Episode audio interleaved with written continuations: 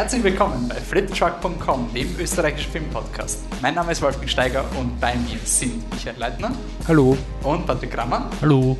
Und eine ganze Truppe an Leuten, weil wir natürlich die Biennale abschließen und wie immer einen Live-Podcast im Café Sperlhof machen. Also, fangen wir an.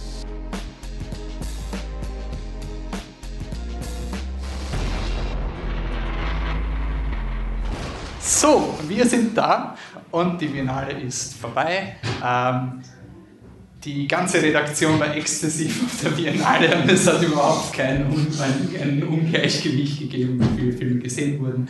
Ähm, schaut dort wieder mal an den Sperlhof, er wird es nicht hören, weil er wahrscheinlich nicht der Typ ist, der ins Internet geht. Aber es ist trotzdem eine coole Bude und wir sind immer wieder froh, dass wir da sein können. Ähm, Biennale 2019, wir haben einen Live-Podcast und haben wieder mal äh, unsere Hörerinnen eingeladen, gemeinsam mit uns über das größte Filmfestival Österreichs zu reden und herauszufinden, ob irgendjemand mehr Filme als der Michi gesehen hat, nämlich 20 oder weniger als der Wolfi, nämlich eins.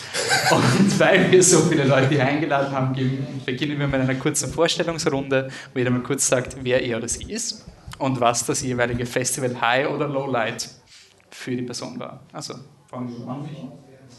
Ähm, mein Name ist Michael Leitner, Surprise. Äh, mein Highlight war der Öffnungsfilm äh, Le Portrait de la Cheveux, Fil et Feu oder einfach Portrait of a Lady on Fire. Hallo, ich bin der Patrick Krammer, einer von dreien. Und mein. Einer von drei Patrick Krammer? Ja. Und Welche Leitens gibt es mehr? Mhm, Im ganzen Tal gibt es davon. Und mein Highlight war wohl Booksmart. Sollen wir schon weitermachen mit den. Okay. Yeah. ich bin Alex Lazarow, ich bin Filmemacher und ich bin kein fixer Teil des Flip the Truck Teams. Ich bin Gast, aber es freut mich jedes Jahr nach der Biennale zurück zu sein. Es ist ein schönes kleines, äh, so eine schöne kleine Tradition für mich geworden, so jedes Jahr ins Sperlhof zu kommen mit euch und über die Filme zu sprechen. Mein Highlight war dieses Jahr muss ich sagen, A Mary, uh, Mary Story. Ja. Hallo, ich bin der Dominik. Ähm, mein Highlight war einfach ein ganz starker Festivalanfang. Innerhalb der ersten zwei, drei Tage gleich voll hineingesogen und es war einfach ein super Start und danach konnte es eh nur noch äh, bergab gehen, weil das High irgendwie gleich am Anfang war. Hallo, mein Name ist Patrick Kaluper, ich bin einer von den drei Patricks. Ähm, mein Highlight war der Überraschungsfilm Motherless Brooklyn, weil ich sehr gerne in den Überraschungsfilm gehe und diesmal war es ein guter. Hallo, ich bin die Franziska und ähm, mein Highlight war auch Booksmart. Hallo, ich bin der Christian Bogeretz und das ist mein erstes Mal beim Flip the Truck Podcast. Und mein persönliches Highlight war The Lighthouse von Robert Eggers. Hallo, mein Name ist Patrick Tauber ähm, ich bin der dritte Patrick. Die Biennale war für mich diesmal ein einziges Highlight, aber der Lieblingsfilm war Marriage Story. Mein Highlight war Jojo Rabbit. Ist halt auch das Lowlight weil Sample Size 1. Gut, ähm, Biennale, anscheinend gab es genug Besucher. Ich habe bei Michael Holly gespickt, weil der hat das urgut recherchiert und ich glaube ihm da jetzt mal, weil ich voll so urjournalistisch bin und urgut recherchiere. Äh, 92,1 Besucher ist anscheinend so wie immer, also gut. Es ist ähm, fast dieselbe Zahl wie im Vorjahr. Also quasi kein and Gloom für die Biennale, sondern einfach weiterhin ein, ein Highlight, Festival-Highlight. Ähm, so genereller Eindruck, also ich war ja nicht oft dort, deswegen muss ich jetzt mal auf euch verlassen. Ähm, das Einzige, was ich mitgekriegt habe, waren ein paar so Aufreger bei den Ticket. Verkäufen, am Vorverkauf, da hat es ein paar Probleme gegeben. Christian, hast du da was, hast du da was mitgekriegt? Ja, oder? ja. Also vor allem halt, wenn man via Sofortverkauf, äh, Online-Überweisung Tickets gekauft hat, hat es das Problem gegeben, dass äh, zwar das Geld abge äh, abgezogen wurde vom Konto, aber man die Tickets nicht bekommen hat. Das Problem hatte ich zweimal, bis ich dann erst zwei Wochen später das Geld zurücküberwiesen bekommen habe. Okay, aber es hat, aber es hat funktioniert, wenn mit Bauchweh. Ja, okay. schlussendlich hat es schon funktioniert, ja, aber es hat halt ein bisschen gedauert, bis ich dann das Geld wieder zurückbekommen habe und die Tickets habe ich dann auch erst später bekommen. Okay. Ja. Ansonsten in unserem Programm haben wir ähm, eigentlich jetzt quer durch die Bank sehr, sehr positive Filme. Wir werden leaden mit einem Quick and Dirty, wo noch jeder so die individuellen Filme, äh, also die Filme, die jetzt nicht so die, oh mein Gott, oh, Geisterfilm ever, oder vielleicht nicht fünf Leute, die sagen Geisterfilm ever, sondern eine Person, die sagt Geisterfilm ever. Da kommt quasi jetzt ein Blog auf euch zu und die vier Hauptfilme, die wir auserkoren haben, sind Portrait de la Jeune Fille en Feu, also der Eröffnungsfilm, Booksmart, Lighthouse und Marriage Story, also keinen, über den ich reden kann. Cool. kann ich aber über Jojo Rabbit ähm, Ansonsten, äh, generell, Michi, du warst halbkrank im Einsatz, bis Erst zum Ende halbkrank. die 20er-Filmemarke geknackt. Gratuliere nochmal. Danke für deinen Einsatz. Was ist dein Biennale-Fazit? Was sagst du? Mein Biennale-Fazit im Vergleich mit den anderen Jahren. Best oder worst Biennale ever, alles andere akzeptiere ich. Ich habe es eigentlich ähnlich erlebt wie der Dominik, dass der, der Anfang einfach äh, wahnsinnig gut war. Es ist natürlich auch immer Zufall, was man halt schaut, aber war bei mir auch so, dass eigentlich von den vier Filmen, von denen ich sagen würde, nehme ich auf jeden Fall mit, habe ich zwei am ersten Tag gesehen. Ähm, ähm, aber prinzipiell denke ich, vom Niveau her ist es immer so eine Frage, ob man Glück hat oder Pech hat. Man hat ja nicht, also ich zumindest habe nicht alle, also nicht 800 Filme im Programm gesehen. Ähm, aber ich würde sagen, dass das wie immer eigentlich ein ganz gutes Niveau war. Ich habe diesmal auch irgendwie keinen ganz argen Ausreißer nach unten erlebt. Du bist nur einmal eingeschlafen, oder? Ja, und ich ähm, bin am Rand gesessen im Gartenbaukino. Mein Kopf ist gegen die Wand geknallt. dann hat es einen Bumper gemacht, ich bin wieder aufgewacht. Und dann hat mich meine Frau angeschaut, weil sie völlig verwirrt war. Was so, bist du da gerade gegen die Wand? Ja. Welcher Film war es aber? Äh, das ist gemein dem Film gegenüber. Äh, Le Jeune Ahmed, der neue von den Dardenne-Brüdern. Äh, ist eigentlich nicht so schlecht, aber ja. Es war spät, oder? Lassen wir das unkommentiert. Patrick, was ist deine? Ja, ich habe ja nur fünf Filme gesehen, keine 20 und ich kann mich nur anschließen, auch bei mir hat es keinen großen Ausreißer nach unten gegeben, sondern maximal Filme, die dann halt nicht ganz so toll funktioniert haben, aber es war kein, keine Katastrophe dabei. Sonst hat irgendjemand ganz starke Meinung zur Biennale oder sind wir alle relativ zufrieden? Ich fühle mal, dass wir alle okay sind. Äh, dann fangen wir an mit einem Film, den ähm, ja, mit A Hidden Life, der neue Terence Malick-Film, den hat uns nämlich auch der Michael Holly noch geschrieben von The Real Therapist. Der konnte heute leider nicht da sein, aber für ihn war das ein so ultra, ultra Meisterwerk. Äh, ich persönlich habe eine schwierige Beziehung zu Terence Malick und bin froh, dass ich nicht Partei ergreifen muss und ich übergebe das Wort an den Christian Neuer, ähm, der da jetzt das Lead macht zu Hidden Life. Ich glaube, ich bin nicht einmal der Einzige, der ihn gesehen hat, oder? Alex, du ja auch, oder? Ja, ich habe auch jetzt nicht die stärkste Beziehung zu Terence Malick, muss ich ehrlich und offen gleich mal zugeben. Äh, ich mag seine alten Filme sehr gern, aber in den letzten Jahren hat er halt ja sehr viel Wert auf Improvisation gelegt, was man halt auch, finde ich, den Filmen anmerkt. Jetzt ist er mit Hidden Life wieder mehr zum klassischen Storytelling zurückgekehrt widmet sich halt dem, dem äh, Franz Jägerstätter, dem Leben des Franz Jägerstätter. Ich fand ihn, ich habe jetzt keine so starke Meinung zu dem Film, ich fand ihn gut. Ähm, er lebt halt, finde ich, von seinen wunderschönen Aufnahmen und vom Schauspiel. Ich habe ein großes Problem und das ist die Tatsache, dass man, obwohl man deutschsprachige Schauspieler verwendet hat, diese durchwegs in einer seltsamen Mischung aus Englisch und ab und zu verstreut ein paar österreichische Wörter sprechen lässt. Okay. Alex, hast du noch? Na, ich finde halt Terence Malick ist so ein Typ halt, weil er so schön ästhetisch schöne Filme hat, sagen dann viele Leute schnell, dass seine Filme halt wie Werbungen sind und, und weil er den Schnitt halt sehr stilisiert anwendet und halt generell seine Filme sich einfach nicht, nicht vergleichbar sind mit anderen Filmen, dass ihm da schnell viel vorgeworfen wird, was eigentlich gar nicht so richtig ist. Ähm, nur weil seine letzten paar Projekte halt, muss man auch sagen, nicht so gut waren. Ich finde, dieses Projekt unterscheidet sich gar nicht so sehr von den anderen Projekten. Ich finde, stilistisch ist da genau, das wird da genau dasselbe, genauso fantastisch getan wie alle seit Tree of Life.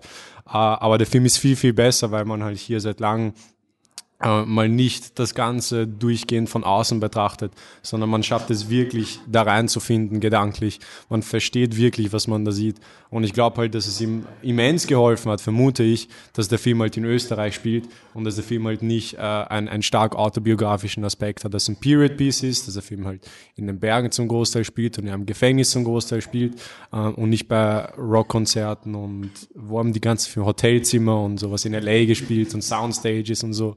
Ähm, ich glaube, das hat ihm immens geholfen. Halt. Ich finde, wenn man, vor allem als Filmemacher, wenn man sich den anschaut, ist es absolut mindblowing, was er da, was er da auf die Leinwand inszeniert. Ich habe keine Ahnung, wie man so einen Film macht. Jeder einzelne Moment in diesem Film wirkt so, jede einzelne Szene wirkt so, als ob man ähm, die Szene halt im Film hat, die dauert fünf Minuten und äh, man hat das Gefühl, dass vor diesen fünf Minuten zehn Minuten waren und nach diesen fünf Minuten nochmal zehn Minuten waren und dass man quasi den Höhepunkt was davon bekommt, was die Kamera machen kann, was die Darsteller machen kann. Ich habe keine Ahnung, wie vor allem in den Gefängnissen die Darsteller durchgehend an die Punkte hinbekommen hat. Es ist mir wirklich ein Rätsel, es ist ein großes Mysterium und was das angeht, dieser Hidden Life, wirklich so Filmmagie muss ich echt sagen. Also kann man ihm eine Chance geben, wenn man wirklich mit Tree of Life richtige Probleme gehabt hat, weil er eher, äh, also er holt einen wieder eher ab als Trio? Also er wirkt, also man redet ja als strukturierter oder er ist quasi stringenter? Oder? Nein, es ist so, wenn man wirklich Probleme hatte mit Also nicht im Sinne von Probleme, aber ja. quasi ich sehe Potenzial, aber die, die Ausführung hat man jetzt nicht so taugt in Tree of Life. Es ist so, wenn man halt ein heikler Mensch ist, dann sollte man sich keine Gaspar Noé-Filme anschauen und wenn man halt Probleme mit bestimmten Dingen hat, die in Tree of Life vorkommen, die recht offensichtlich sind, die kommen natürlich wieder vor. Also, dann sollte man sich keinen Terence Malick-Film anschauen. Halt. Hier ist aber deutlich zugänglicher und ja, das ist es halt. Ich weiß Terence Malick halt wirklich zu schätzen. Nicht, weil ich seine Filme so gut fand, sondern einfach, weil ich seine Intention dahinter gut fand. Und hier fand ich, dass es wirklich sehr nah rangekommen ist an das, was er jahrelang schon versucht hat. Mhm. Äh, Dominik, du hast einen Film erwähnt, den ich nicht auf der Liste hatte, den ich glaube, der Micha auch nicht gesehen hat, Technoboss. Ich war selbst verwundert, dass ich den auf der Liste hatte und konnte mich auch gar nicht mehr so genau daran erinnern, wie er darauf gelandet ist. Ich weiß, eigentlich wollte ich ursprünglich diesen äh, ich glaube, chinesischen äh, Streaming-Geschichten schauen, aber der war innerhalb der ersten 20 Minuten ausverkauft. Äh, und war so, äh, okay, ich möchte trotzdem ins Kino gehen, was spielt sonst noch? So bin ich irgendwie dort gelandet. Das ist ein rumänischer Film, glaube ich. Äh, und ist irgendwie so ein bisschen eine Mischung aus äh, Road-Movie, Musical und Doku. Es geht um so einen, einen alten, äh, er arbeitet für so ähm, ich kann gar nicht genau sagen, was er genau macht, aber so Verschließsysteme, angefangen von so Autoschranken bis halt hin zu irgendwelchen Tresoren, die er halt repariert, ausbessert, dann immer auch kleine Bugs wieder einbaut, damit er wiederkommen darf, um das nächste Mal wieder äh, angefragt zu werden. Und warum ich ihn genannt habe, ist eigentlich vor allem deswegen, weil er mich so unglaublich überrascht hat im Sinne von, okay, es war so zwei Drittel der Biennale war vorbei, das Energielevel und die Motivation nicht mehr so hoch, aber man hatte halt dann das Ticket schon und geht hin und denkt sich, also fragt sich das mal, warum man diesen Film überhaupt ausgewählt hat, weil es irgendwie nicht sehr rationale Gründe dafür gab. Und dann sitzt man da drin und hat, gut, er war zu lang, aber von den zwei Stunden, die er gedauert hat, eineinhalb sehr gute Stunden, viel Spaß und deswegen war es einfach so, ein, so eine überraschende, äh, positive Erfahrung, weswegen der auf jeden Fall irgendwie hängen geblieben ist, auch über die Biennale hinaus. Ähm, ja, ansonsten einfach diese, dieses Setting, das er einfangen wollte, war halt so dieses, wenn du allein im Auto sitzt und einfach stundenlang fahrst, dann gehst du halt so deine Gedanken durch, beginnst irgendwo mit dem Radio mitzusingen und dementsprechend erzählt er sehr viel äh, von seinem Gedankengut, während er halt eigentlich total absurde Sachen vor sich hin singt, die halt gerade so seine Gedanken widerspiegeln.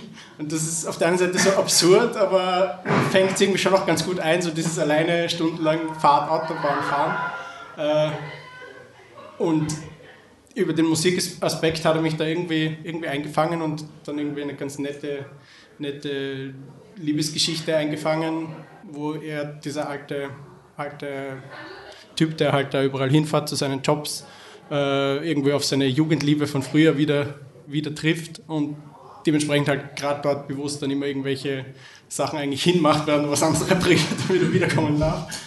Äh, und ja, es war, es war in erster Linie diese, diese positive Überraschung. Es ist jetzt der Film wird mir sicher jetzt nicht ewig in Erinnerung bleiben, aber es war so ein gegen Ende der Biennale, wo die in meinem, in meinem Blick überhaupt halt, wie gesagt, am Anfang High, äh, Highlight und dann halt nur noch abnehmen konnte und dann, wie es schon von, von Motivation. Haben Sie alles bekommen, gell? Ja, das haben wir alles bekommen. Was am, am Schluss habe ich immer gebracht, habe ich den Tee Genau. und was noch und der Cola, oder was war das? Cola. Weil ich muss das erst aufschreiben, dass ich es nicht falsch mache. Ja, und was kommt jetzt noch? Äh, Früchtetee. Das Früchtetee. Ja. Ein Eingeladen. Ja. Ein äh, Schwarztee. Ein Schwarztee, ja. Ich hätte gerne einen Espresso. Habe ins Märchen kommen nochmal. Kommen nochmal. Ist das leer? Oder? Gleich. Ja, lass uns das Wasser. Jetzt. Ja, dann kommen wir nochmal. Ne? Espresso. okay, also quasi der, der, der Surprise. Genau, es war so, so diese. Ja, das rennt die ganze Zeit weiter. Die Sperlhof hinter das, das rattert weiter. Das, Wolf hat sich entschieden, es einfach so ich, lassen. bin, ich bin zu faul, das zu schneiden. Ist sehr authentisch. Das wird es bei einem 2-Stunden-Podcast ja wohl aushalten, wenn 30 Sekunden komische Bestellungen abgeben. Also ich schreibe mir das jetzt auf. So, jetzt mal alles miteinander mal sagen, bitte. Ein Frühstück. Einen, einen Früchtetee, ja. Einen schwarzen Tee im Glas, ja. Was noch? Ein Eingeladen. Einen halben Dudler. Ein Espresso bitte. Ja. Alles? Alles, ja? Ja. Okay. Ich finde es auch, ich habe schon bei Urfe-Podcast erlebt, dass sie die wirklich in ein, einem Burger-Restaurant einsetzen und dann wirklich bestellen und das ist dann echt exzessiv. Das ist dann echt so ein, Alter, come on, Leute. Also jetzt, jetzt langsam reicht es, wenn da alle 15, Minuten, 15 Sekunden Kellner kommen, sowas. Aber ja, äh, also Abschluss, quasi überraschender Energieschuss. Genau, einfach so ein, ein, ein Highlight im, in abnehmenden Energie und Motivation. Das war irgendwie sehr angenehm. Okay. Ähm, A Rainy Day in New York, quasi der Woody Allen Film, der, der Biennale. Ich hinterfrage das schon gar nicht mehr. Also ich, ich wäre wirklich überrascht, wenn es eine, gab es eine Biennale, die, über die wir berichtet haben, wo es keinen Woody Allen Film gab. Das glaube ich. Wahrscheinlich nicht. Ja, letztes Jahr halt. Ja, was war letztes Jahr? Jahr? Der Film ja rauskommen soll. Ah, Aber den haben es nicht, also den, haben's, den hätten sie ja rein, aber wegen Kontroverse raus, oder? Ja, der wollte, glaube ich, keinen Verleih aufnehmen. Ja, okay. aber ich glaube, Sinn macht, Aber es den es hätte- wenn es einen Ja. gibt, dann glaube ich, zeigen sie. Also, ähm, A Rainy Day in New York.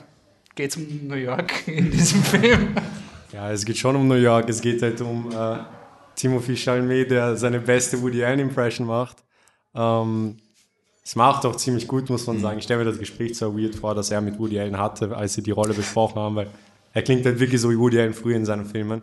Ähm, der Film hat aber sehr, sehr starke Sachen, finde ich. Ich habe mich wirklich grandios unterhalten gefühlt. Ähm, man hat da das Trio von drei wirklich wundervollen jungen Darstellern. Man hat halt Timothy und Selena Gomez und Elle Fanning. Ich liebe die drei.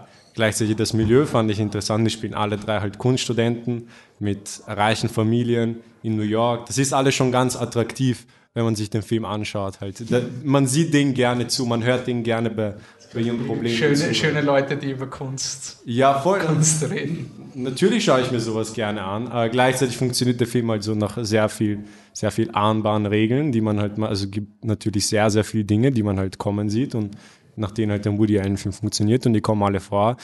Dazu gibt es noch halt sehr viel halt weirden Shit, sehr viel halt ältere, erfolgreiche Entertainment-Männer, die sich an äh, eine sehr, sehr junge Protagonistin ranmachen in vielen Szenen. Ähm, was das halt dann erklärlich macht, wieso kein Verleih diesen Film halt zeigen wollte letztes Jahr. Ähm, und na, trotzdem ist der Film, und es ist komisch zu sagen, halt, um jetzt halt weiter zu, zu sprechen, ich habe die Dinge gerade erwähnt, trotzdem ist ein sehr, sehr lieber Film. Die letzte Szene ist wirklich sehr schön und, und geht dann einem auch ans Herz oder geht wie jemand wie mich halt dann ans Herz, weil ich bin eine junge Person und man hat das Gefühl auch, dass Woody eigentlich versucht hat, einen Film auch für junge Leute zu machen und deswegen hat er sich auch die Leute ausgesucht, dass die quasi die Jugend verkörpern. Das hat er sehr gut ausgesucht und das ist nicht die einzige Entscheidung, die er halt, finde ich, gut getroffen hat, und hat, um halt ein, ein, einen Film zu machen, der halt sehr oldschool ist für junge Leute. Patrick Tauber, ich sehe es genauso. Ähm, erwähnen kann man, glaube ich, noch, dass vor allem die drei alten Männer äh, wirklich gut besetzt sind. Also Liv Schreiber war fantastisch in dem Film und dass sie ja auch in gewisser Weise vorgeführt werden. Wenn man sieht, wie sie sich an die junge Frau heranmachen, aber sie sind ja trotzdem in der Art und Weise, wie sie das machen, lächerlich. Und ich Das glaube, das muss man schon auch Das war, ich weiß nicht. Äh, Hier und da war ich mir nicht ganz sicher. Vielleicht war es so beabsichtigt, dass man sich hier und da nicht ganz sicher ist. Aber am Ende gibt es halt eine Party, wo, wo halt Al Fanning halt ganz betrunken wird und dann halt von Tisch zu Tisch geht und so. Da fand, das, das fand ich schon recht gewagt. Und ich glaube, der Film war ja auch quasi vor, äh, vor der, der ersten großen MeToo-Welle gemacht. Und da, das Ganze macht das dann ein bisschen weird halt. Ich war mir oft nicht sicher. Okay. Also ich glaube, wir werden Woody Allens politische Einstellung jetzt nicht im Quick and Dirty abhandeln können von der Zeit. Dafür haben wir nicht genug. Aber Alex, bleib gleich am Mikro. Du hast The Climb erwähnt, dass der auch noch auf deiner Liste ist. Ja, The Climb war so mein persönlicher äh, große Überraschungshit halt. Und ich fand die letzten Jahre halt, wenn, wenn das diese Biennale unterschiedlich war für mich persönlich, halt, also als es dann einen groß, größeren Unterschied gab zu den letzten Biennalen, war es halt, dass es sehr, da sehr wenig äh, Filme gab, die aus dem Nichts kamen und mich komplett umgehaut haben. Und das war aber definitiv so ein Film halt. Das war so wirklich ein kleines Low-Budget-Filmwunder für mich. Ein sehr amerikanischer Film, muss man auch sagen halt. Ein Film, der, der wieder dafür gemacht ist eigentlich, dass er einen Netflix-Release bekommt, obwohl er keinen bekommt. Halt, der kommt anscheinend in die Kinos und wird von Teamfilm verliehen. Ähm, es ist grundsätzlich halt, der Film beginnt so wie eine sehr klassische Buddy-Komödie und recht schnell stellt man dann halt fest, dass der so in sieben unterschiedliche Teile aufgeteilt ist, die von der Filmsprache her ganz unterschiedlich sind, die in großen Zeitabständen stattfinden. Und ich fand, äh, der Film hatte so einen schönen Geschmack, was die Locations anging, was die Kostüme anging, ähm, was einzelne Äh, worum geht's in dem Film? die erste Szene zeigt so zwei Typen, zwei Amerikaner, zwei Freunde in ihren, I, I don't know, 20ern, 30ern, die Radfahren in Frankreich und, und in dieser Radfahrt quasi, so beginnt der Film, er sagt, äh, also der eine von den beiden Typen wird heiraten und die, während sie Radfahren sagt der andere Typ, dass er mit seiner Verlobten geschlafen hat. So beginnt der Film und wir, wir verfolgen dann quasi die Freundschaft, die die beiden haben. Und man denkt immer wieder, dass die Freundschaft zerbrechen wird. Im Endeffekt geht es darum, dass die Freundschaft durch ganz viele schlimme Dinge geht, aber dann doch zusammenbleibt. Und es geht halt ähm, um quasi eine klassische Männerfreundschaft und halt auch wie maskulin, wie sie quasi deren Beziehung verwenden, um Maskulinität zu zeigen, auf eine sehr nerdige und sehr äh, herzerwärmende Art und Weise. Ähm, die Nebencharaktere sind toll, die, die Nebendarsteller sind alle toll und, und die beiden Typen, also äh, das sind ja zwei Autorenfilmer, die Regie und, und Drehbuch gemacht haben, die sind auch beide vor der Kamera, spielen die Hauptrollen und das hat alles schon sehr, sehr, sehr gut zusammengepasst. Das ist ihr Debütspielfilm und, und das war echt so ein Ding halt, ich war dann auch schon leicht krank halt an dem Punkt in der Biennale und bin dann reingegangen. Alle Halt. los, alles an irgendwie. Ja, das Foyer ist halt ultra. Ja, alle, da. alle gehen ins Gartenbaukino und stecken sich da irgendwie im Pool an anscheinend. Aber das war das auf jeden Fall war sehr, sehr schön. Also sehr, sehr ungezwungenes, tolle Auswahl von Musik, in dem Film, wie Musik drin verwendet wurde. Ich habe es wirklich sagen, ich kann wirklich, das ist so ein Film, den würde ich sogar jedem empfehlen halt. Egal, ob man jetzt ein, ein, zwei, drei Filme pro Jahr sieht oder halt fünf Filme die Woche, halt, das ist so ein Film, ich finde, der, der geht für jeden. Und ist ein Crowdpleaser, ohne absichtlich versuchen zu wollen, ein Crowdpleaser zu sein. Nicht so wie Jojo Rabbit. Den Übergang nehme ich gerne entgegen. Jojo Rabbit, ich habe den gesehen. er ist nicht so scheiße wie Thor Ragnarok. End of Statement, ganz gern. Wer hat ihm noch, da hat jemand eine starke Meinung zu diesem Film? Weil Franziska und Pat, also zwei Patricks waren schon gar nicht noch dran, Franziska auch noch gar nicht dran, also legt's los. Ja, ähm, mir hat er ganz gut gefallen. Also ja, ein Crowdpleaser, wie du gesagt hast schon. Aber ähm, also zwischendurch fand ich den, den Humor ein bisschen fehlplatziert. Also mir war es dann ein bisschen zu viel so eigentlich ernstes Thema und dann immer, wenn es ernst wird, schnell noch einen Witz reinhauen, weil ah, wir halten es doch nicht aus schlecht für irgendwie. im Kino, oder? Ja, es Nur ist ganz so, kurz, es ist, äh, weil ich es nicht erwähnt habe, das Also- ist mein Fehler. Es ist der Film, wo ein Hitlerjunge als imaginären Freund Adolf Hitler hat und quasi den als Idol verehrt. Und es ist, wird verkauft als Komödie, ist aber überraschend. Nicht nur Komödie, es ist jetzt quasi Ja. nicht Laugh Out Loud Funny, aber es gibt ja, viele Witzsequenzen. Scarlett Johansson spielt mit, Taika Waititi spielt Adolf Hitler. Den, den Jungen aufgeschrieben. aber es ist eh nur quick and dirty. Ja. Entschuldigung, ich habe Ja, mich nein, nein, nein, voll. Ähm, aber also ich fand die Scarlett Johansson in ihrer Rolle, in ihrer Rolle ziemlich gut. Ich finde, da waren auch ein paar sehr berührende Szenen. Ich weiß, die war es ein bisschen zu quirky, wie sie, wie sie Nicht drauf war. immer, aber ja. Ah, ja. Aber ich fand das ganz, das haben sie ganz gut eingefangen, dieses, wie gehst du damit um, wenn du selber kein, also wenn dein, dein Kind dir quasi entgleitet, ähm, und du darfst aber nicht sagen, weil du halt, also du darfst halt nicht sagen, weil du dieses Kind auch nicht, also sie, sie, das, ihr Problem ist, dass sie halt definitiv kein Nazi ist und ihr Kind wird immer mehr zum Nazi im Endeffekt. Ähm, und sie will ihm mitteilen, dass das nicht okay ist, aber sie kann es auch nicht machen, weil dann, also es geht auch nicht, dass der dann in der Schule oder so was Falsches sagt. Und sie macht das halt mit sehr viel so, so Humor im Endeffekt und ähm, das, das fand ich ganz gut, wie sie das reingebracht haben. Aber ja, zwischendurch ist mir dann ein bisschen zu viel so lustig und haha. Das ist wie bei Equilibrium, wo er nicht zeigen darf, dass er, dass, er, dass er Gefühle hat, weil seine Kinder haben keine Gefühle und wenn die draufkommen, würden sie ihn sofort verraten. Oder Ich finde, viele Filmemacher sollten sich was von Equilibrium Auf jeden. Fall. Also es ist wirklich ein... ist unsere Meinung übrigens.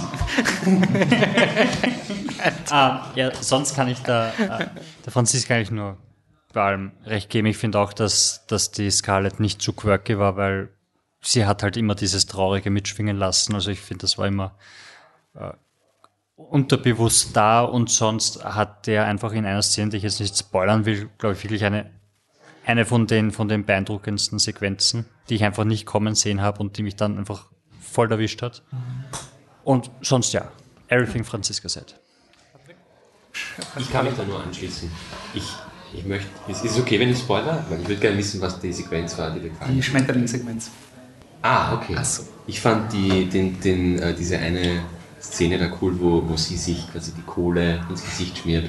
Ja, die, hat, die, die war auch cool. Wo sie quasi den, den, den die Genau. fehlende Vater Es geht darum, dass der Vater halt nicht da ist, weil er anscheinend irgendwie im Ausland äh, im Widerstand sich beteiligt.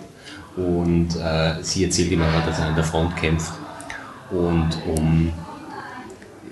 Sie haben dann, finde ich, einen ganz normalen Streit, den man so hat, wenn man irgendwie alleinerziehende Mutter ist mit, mit dem Sohn, der halt dann fragt, wo der Vater ist und bla bla bla.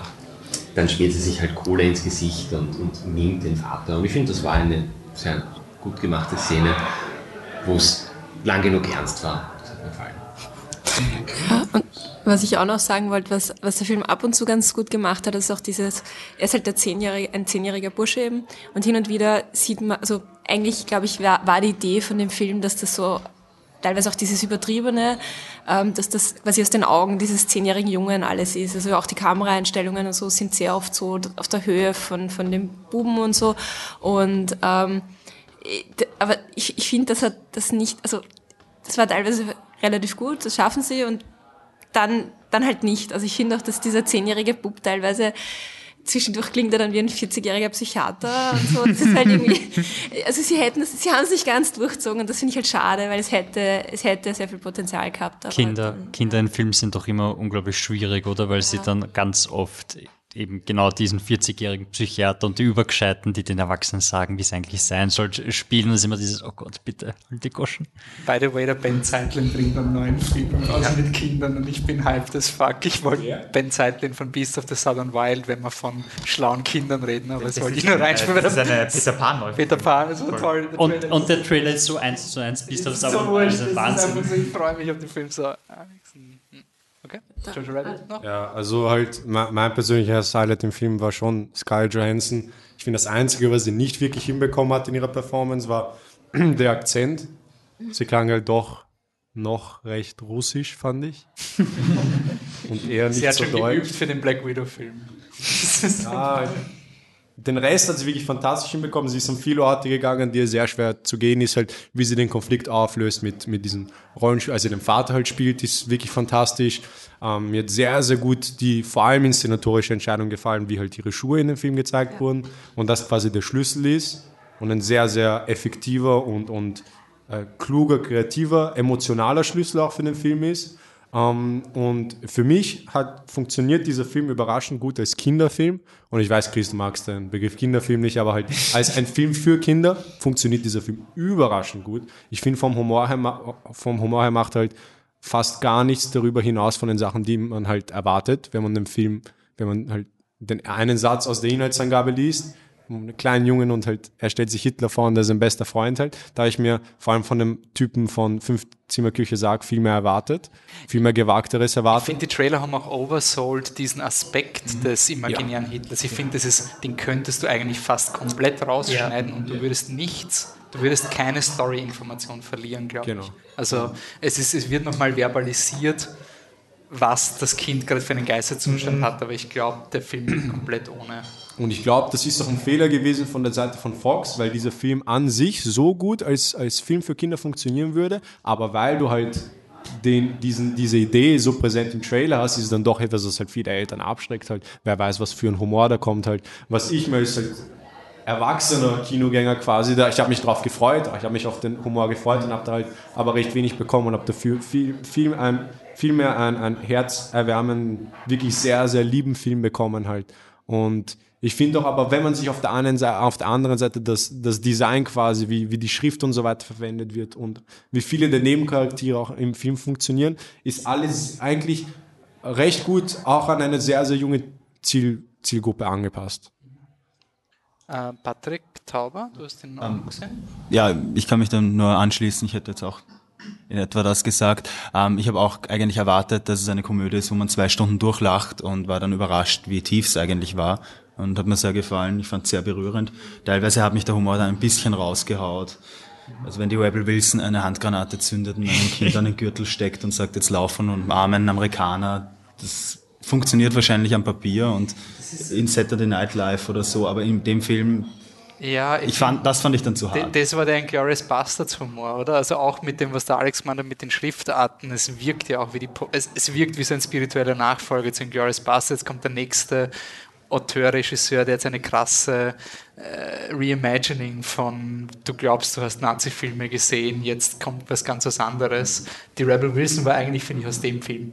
Also Mhm. aus diesem nicht, nicht existierenden Film im Endeffekt. Und ich finde auch halt, äh, es ist halt doch ein sehr, sehr amerikanischer Film halt. Und Inglourious Basterds darf man halt auch nicht vergessen, hat, glaube ich, viele Österreicher und Deutsche komplett angepisst, halt, Leute aus Europa, weil da, das Thema ist halt dann für Europäer was anderes als für Amerikaner. Und ich glaube, Inglourious Basterds hat sehr viele Leute angepisst und dieser Film wird auch so viele Leute anpissen, dass der vielleicht ein bisschen unsensibel ist halt. Und Ich habe es aber, ich aber lustig gefunden, weil genau das war meine Angst. Ich, ich bin in diesen Film gegangen und habe mir gedacht, jetzt kommt der nächste Regisseur, der quasi wieder. Taika Waititi ist aus Neuseeland, oder? Ja. Also quasi nicht aus dem Kontinent, wo sich das ab. amerikanischer Regisseur. Genau, amerikanischer Regisseur und jetzt quasi äh, amerikanische Schauspieler, die zu, auf Englisch reden mit deutschem Akzent. Also es war alles so, äh, okay, da musst du entweder so präpotent wie Tarantino sein und so weit gehen, dass du wirklich sagst, ja, ich habe die Juden gerettet, Punkt aus Ende. Also wo du wirklich sagst, okay, gut, wir wissen, wie wir dieses Zitat zu interpretieren haben. Und deswegen war ich eigentlich recht überrascht, wie tasteful, also wie okay der Film mit dem allen umgegangen ist. Also es hat mich eigentlich nicht aufgeregt. Das war eigentlich das Überraschende an einem Film, der so einen kontroversen, edgy Trailer hat. Aber Christian, du warst noch nicht am Mikro bei Jojo Rabbit. Ja, und zwar, also trotz dessen natürlich der Film ein Crowdpleaser ist, wie schon öfters angesprochen wurde, mochte ihn, ich ihn eigentlich auch äh, ziemlich gern, obwohl ich mir wegen dieser ganzen Kontroversen, die schon entstanden sind, als er beim äh, Toronto International Film Festival Premiere hatte, äh, auch ein bisschen mehr Distastefulness erwartet hatte und Was auch war da? hatte. Sorry, was war da in Toronto? Äh, na, es, es gibt eben ganz viele, besonders US-amerikanische Kritiker, die den Film äh, zunichte gemacht haben, da sie ihn eben. Bitte? Vor allem am Anfang. Also Genau, am genau. Filmfestival hat er wirklich viele negative Kritiken Genau, gekriegt genau, und das wahnsinnig hat sich viele dann gebessert mit der Masse Ja, voll. an, an Reviews. Ja. Wo viele halt gemeint haben. quasi. Ja, ungefähr dasselbe. ähm, wo viele halt gemeint hätten, dass der Film ähm, viel zu distasteful sei und viel zu ähm, mit dem Thema viel zu insensitiv, äh, unsensitiv, genau, dass er das Ganze eben verharmlosen würde, was ich eigentlich jetzt bei weitem nicht so schlimm fand. Also ich fand, er hat da, der Waititi hat da ziemlich gut die Kurve gekratzt und was mich besonders überrascht hat, ist, dass die Tonal Shifts, obwohl die halt ziemlich drastisch sind, äh, eigentlich erstaunlich gut funktioniert haben. Eben weil wir diese Schmetterlings-Schlüsselsequenz schon angesprochen haben. Also ab da nimmt der Film halt einen viel ernsteren Ton an und ich finde, der hat wirklich gut funktioniert. Ich bin wirklich neugierig, weil Mama ist Historikerin und in Glorious Bastards habe ich ihn nicht gezeigt, aber ich glaube, dem probiere ich. Ich bin wirklich neugierig, was sie sagt. Das könnte so eine Überraschung sein. Ähm, Christ, Christian, bleib noch gleich dran. Du hast einen Film, der dir noch sehr am Herzen liegt, nämlich Bacurau. Ja. Bitte, der Mike ist yours. Ähm, ja, es ist, ein, es ist ein brasilianischer Film, in dem ich mich eigentlich nur reingesetzt habe, weil ich irgendwie auf Letterboxd gesehen habe, dass er dort so extremst hohe Durchschnittswertungen hat. Äh, ich wusste fast gar nichts über den Film im Vorhinein. Ich wusste nur, dass es irgendwie ein Genrefilm sein soll. Und ja, ist es eigentlich auch, nur der changiert halt mit ganz vielen Genres rum. Ich würde ihn in erster Linie vielleicht als Neo-Western bezeichnen. Was ist die ungefähre Story oder worum? Ähm, es ist eigentlich besser, je weniger man weiß, aber ungefähr geht es um ein fiktives brasilianisches Dorf, das halt ähm, jetzt in recht ärmlichen Verhältnissen lebt und auch, also sie realisieren, dass sie, dass sie von Landkarten langsam verschwinden und sie auf einmal nicht mehr bei Google Maps angezeigt werden. Äh, und ja, langsam realisieren sie, dass es eine Gruppe US-Amerikaner, die angeführt wird von einem Udo Kier, äh, auf sie äh, abgesehen hat und sie praktisch um, wie freiwillig jagen will, das gesamte Dorf. Dann wird es halt irgendwie, es beginnt irgendwie wie ein auf Realismus getrimmtes Drama, dann, bekommt, dann kommen irgendwann mal Sci-Fi-Elemente dazu und dann im letzten Drittel wird es zum Rast, astreinen äh, Neo-Western, äh, Italo-Western mit ganz klassischen Western-Elementen, die aber wirklich großartig, also in Perfektion umgesetzt wurden, finde ich. Ist halt ein sehr interessantes Genre-Experiment, das halt auch trotz dessen es sich dieser ganzen Genre-Elemente bedient, auch wahnsinnig politisch worden ist und gleichzeitig auch irgendwie eine Geschichte über die Folgen von Kolonialismus erzählt. Also ich fand den wirklich ganz großartig. Kommt der regulär ins Kino, weißt du das? Ich glaube, er hat noch keinen Verleih bei uns leider. Okay, also es wird, er wird irgendwann mal in, in einer DVD-Blu-ray-Ecke landen und okay, das heißt... Eventuell, aber in Brasilien hat er sehr hohe Wellen geschlagen. Okay, na cool. Dann, Herr, bist du der Wir haben den auch gesehen. Ihr habt den auch gesehen? Ja, wir haben den auch gesehen. Okay, na dann, na bitte. Wir wollten nur die, die positive Stimmung da jetzt nicht so runterdrücken. Also, also na ah. dann mach's nachher.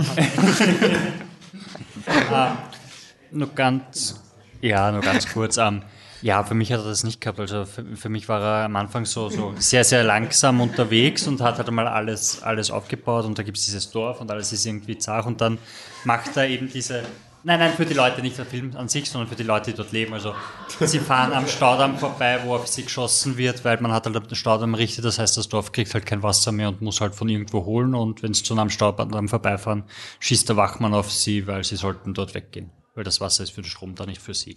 Und ja, auf, auf Google Maps verschwindet halt die Karte, weil es einfach keine Sau interessiert, dass da halt das Dorf gibt. Und, weiß nicht, neben der Kirche ist das Puff und so in etwa und du merkst halt so, ja, denen geht's dort nicht sonderlich gut. Die eine Frau kommt zurück nach Hause, um die um die Beerdigung der, der Großmutter mitzuerleben und, und alles sehr, sehr trist eigentlich und man denkt sich, dass da jetzt so der Widerstand gegen die Staatsgewalt irgendwie, also gegen das korrupte System Brasiliens äh, aufschwelgt und dann kommt nach der Hälfte vom Film circa eben dieser, dieser, dieser Twist mit, nein, in Wirklichkeit sind es Amerikaner, die halt Leute umbringen wollen und das quasi als Tourismus machen und deshalb hat man dieses Dorf ausgesucht, weil das interessiert halt keine Sau.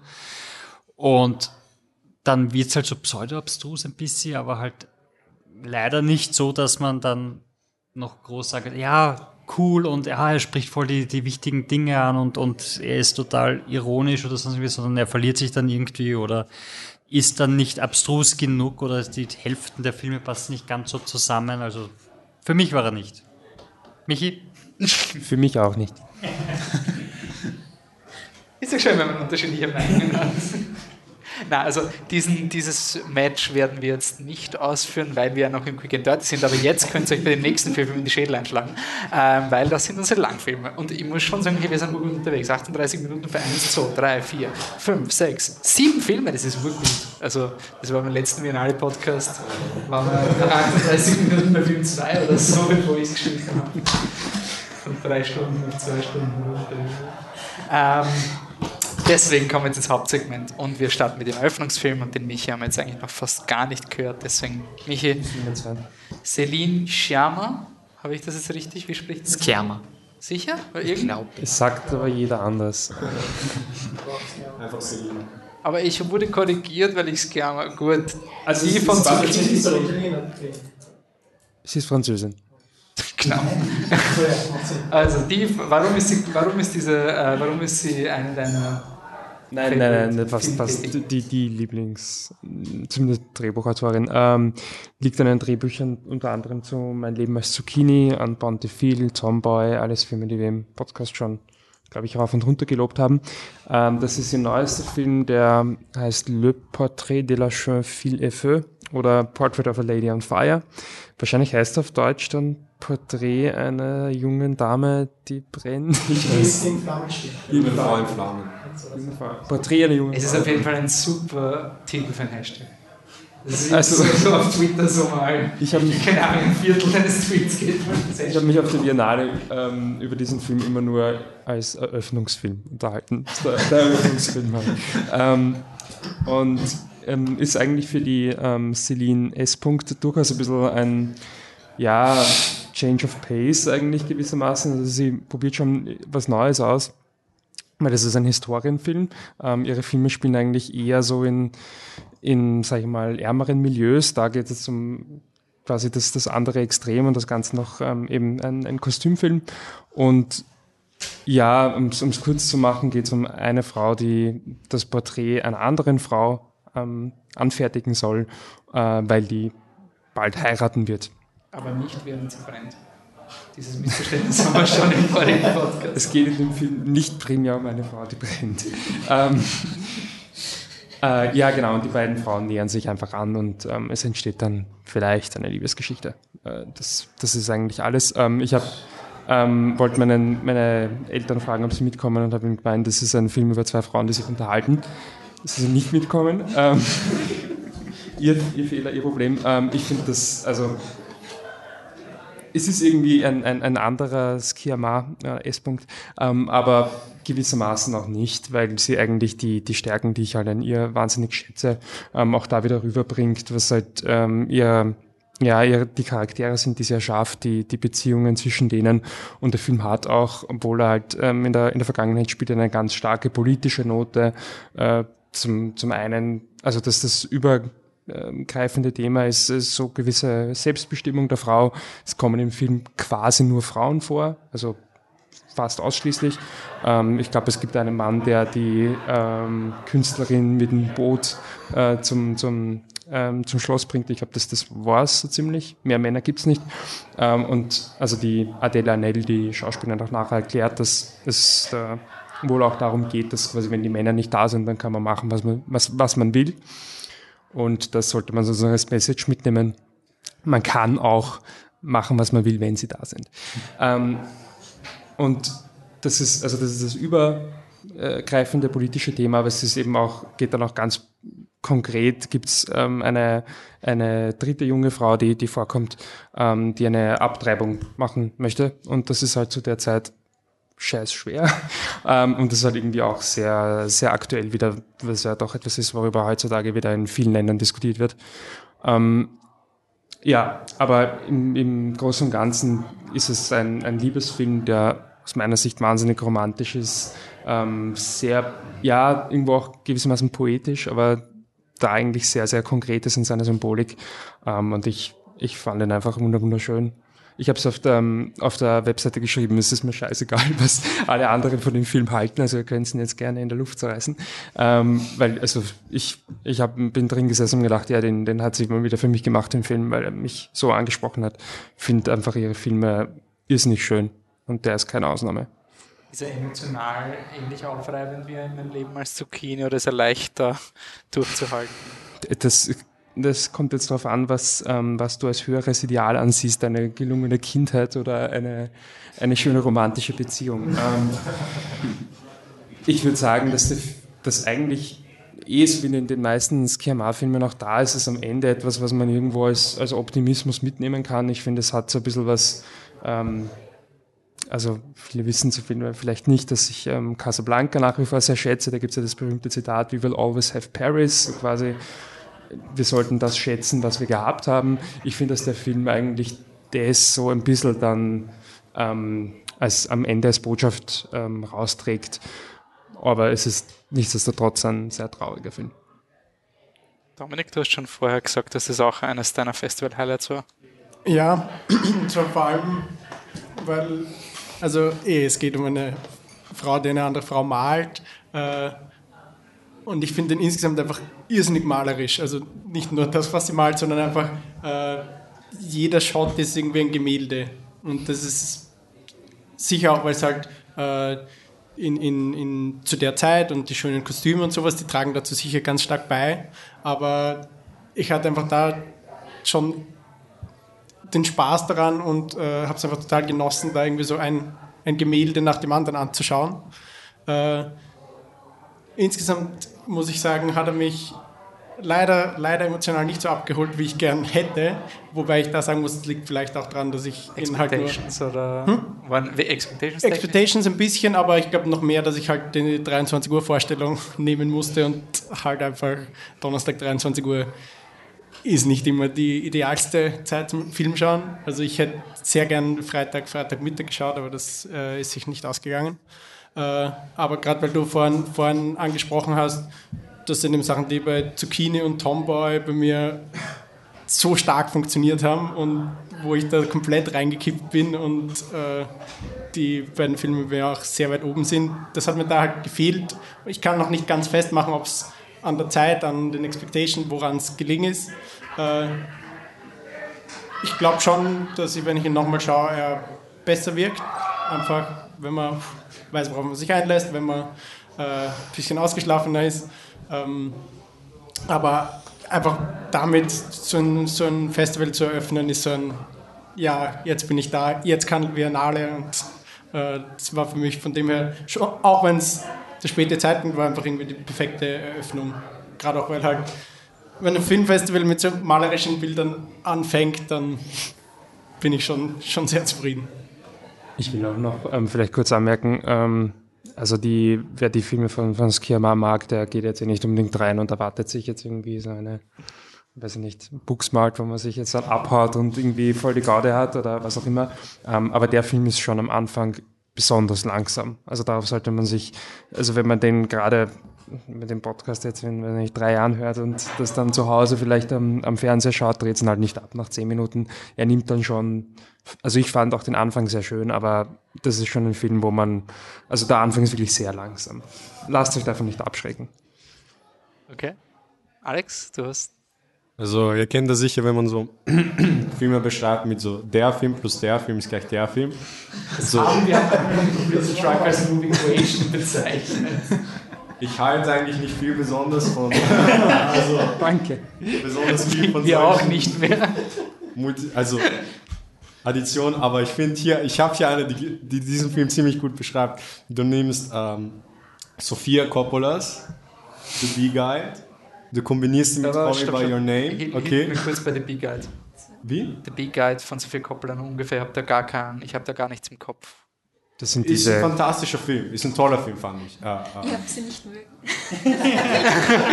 Wir haben den anscheinend Also, nicht. Okay, du gut. nimmst auf jeden Fall diesen Ein- Film diesen und Film, den den zweiten Film, den ihr nicht besonders gut fandet vor ein paar Jahren, nämlich Call Me By Your Name und den ich auch fantastisch fand. Den fand ich Und eh gut. Kombinierst ihn ein bisschen. Ich Den haben- nicht, nein, nein, nein, den- Podcast, bevor ich den gesehen habe. Den hat er mich nicht so ultra gefunden, wie, also er war Wie quasi ich, nicht das okay. lebensveränderndste Erlebnis ich mochte überhaupt. der war sogar irgendwie auf der Empfehlungsliste. Also, Ja? Er war doch ein, so ihn ein, so ein, ein sehr gut, aber ohne großes Commitment. Ähm, ein, ein homosexueller Freund von mir hat mir jetzt erklärt, dass der Film extrem homophob ist. Wir sind dann leider nicht ins Gespräch darüber gekommen, aber das muss ich noch, noch nachfragen, bevor ich ein finales Urteil über den Okay, Film abgebe. ich habe die jetzt voll raus, also gib die Movie Guide. nochmal damit. Also, okay, okay, erstens. Also Sophia Coppola, The Bee Guy, dann Luca Guadagnino, Call Me By Your Name und du gibst obendrauf noch Ingmar Bergmann, okay, dann hast du diesen Film.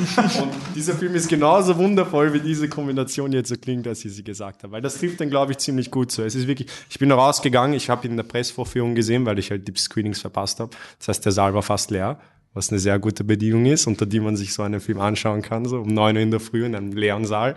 Ähm, so, ich bin da rausgegangen und ich hatte so viel Gedanken halt, ich wusste nicht, wo ich da beginnen soll. Halt. Ich finde, der letzte Shot in diesem Film ist so ein Alltimer. Der letzte Shot, halt, den hätte ich in irgendeinem YouTube-Video sehen können. Halt, kennt ihr diese YouTube-Videos, so die 100 besten Shots aller Zeiten, so, da, da, da hätte dieser letzte Shot drinnen sein können. Halt, ich finde, dieser Film hat so viele Gelegenheiten den beiden Hauptdarstellerinnen geboten, ultra interessante Sachen zu spielen halt. Das ist wirklich zwei der, der interessantesten Rollen, die ich länger in einem Film gesehen habe. Ich finde, die Hauptdarstellerin ist unglaublich. Sie hat eines der interessantesten Gesichter, die ich jemals in einem Film wahrscheinlich gesehen habe. Allein Yes. schon, könnt euch einen Stil anschauen. Wer ist für dich die Hauptdarstellerin? Die mit den dunklen Haaren, die Künstlerin. Die Künstlerin, ja. Die Künstlerin ist, oh mein Gott, halt ihr Gesicht allein halt, das ist das, ist das Gesicht einer Schauspielerin halt. Du, du, du blickst sie an und du kannst tausend Emotionen darin erkennen halt. Und, und sie ist wirklich unglaublich talentiert. Ähm, ich finde, das Gegenstück zu ihr, quasi also äh, die zweite Hauptfigur, hat einer der interessantesten Character Introduction Scenes wo die einfach rausrennt und sich um, umbringen möchte, quasi in der ersten Szene direkt. So, das ist einer der interessantesten Einstiege für einen Hauptcharakter, den ich lange gesehen habe. Ähm, ich finde die Kamera, war, das ist so der Ingmar Bergmann-Aspekt, dass die Kamera, wie die Szenen halt eingefangen sind, die Kamera fühlt sich zu jedem Augenblick genau dort an, wo sie sein soll. Du schaust den Film an und du so, natürlich gibst du dort und dort die Kamera hin. Natürlich ist er so inszeniert. Es wirkt sehr viel selbstverständlich halt. Ich finde, er hat ultra viel Kraft in der Subtilität. Und, und mir hat ganz besonders ein recht übertriebener Moment sogar gefallen, das ist mein Lieblingsmoment im Film, zum Schluss, als man eine gewisse Buchseite auf einem Gemälde sieht. Das ist mein Lieblingsmoment in dem Film und halt alles, was dorthin führt, halt, das ist wirklich, das ist auch so wirklich für mich Kino so. Wenn, wenn ihr, wenn ihr euch den Film dann anschaut und den Moment dann seht, so, es fühlt sich wirklich unglaublich befriedigend an, diesen einen Moment sehen, sehen zu können am Ende des Es ist Films. so, es läuft drauf hin, es klickt quasi. Ja, es muss, das, das muss, müsste gar nicht gezeigt werden. Es dient quasi nur dem Zuseher und es ist wirklich absolut wundervoll, wenn man es dann sieht. Okay. Noch starke Musik, den findet eh keiner scheiße, oder? Also, aber will jemand noch weiter sich anschließen? Christian, hast du ihn auch noch? Nee, ich fand ihn auch äh, sehr toll, auch wenn ich mich auf emotionaler Ebene nicht so sehr einlassen habe können, wie ich es mir erhofft habe, weil ich mich halt sehr in der Szenerie, in den, in den wundervollen Aufnahmen verloren habe. Aber ich finde, er le- lebt halt, finde ich, in erster Linie von der Szenerie und von, den, von der Chemie der beiden großartigen Hauptdarstellerinnen. Gibt es noch Meldungen zu? Sonst habe ich, ich habe niemanden vergessen, oder? Ich würde es nicht wieder nicht, dass der Patrick hast du ihn gesehen? Okay, cool, cool. Nein, das ist, ähm, ja, der Film kommt am 13.12. ins Kino. Also kann man dann noch nachholen, werde ich machen. Toller Ähm, Weihnachtsfilm.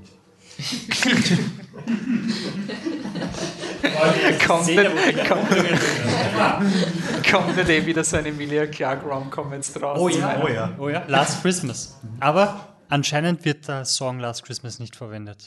Was zumindest Doch, Sorry. doch, doch. Gott sei Dank. Doch, doch. Nein, aber da, Sogar schon im Trailer.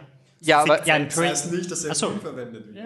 Der ganze Film ist, glaube ich, nur äh, Aber sorry, George Michael Soundtrack. Also wenn der nicht vorkommt, dann, dann feuere ich den Typen, der das verpasst. Also, oder die Typin.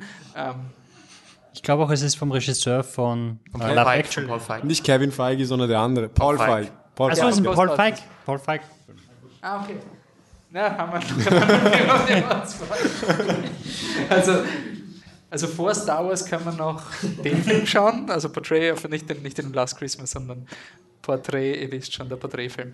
Ähm, ein anderer Film, der sehr, sehr, sehr, sehr gleich rauskommt, vielleicht sogar ist er schon draußen, wenn der Podcast released ist. Am 14.11. kommt nämlich Booksmart raus. Ähm, anscheinend der witzigste Film Fs, witzigster Film, wo gibt. Ähm, Patrick, hast du Booksmart gesehen? Ich habe Booksmart gesehen, ja. Sehr gut, dann erzähl uns doch was über Booksmart. Ja, also der Michi meint, dass es nicht der furchtbarste Weihnachtssong überhaupt ist und ich sage, Ist nicht der furchtbarste das kann durchaus sein, aber er ist einfach so zu Tode gespielt, dass er sich Der dazu entwickelt hat. Konfetti-Weihnachtssong aus 1997 ist der schlimmste. Gut, aber den kennt keiner. Christkind in the House.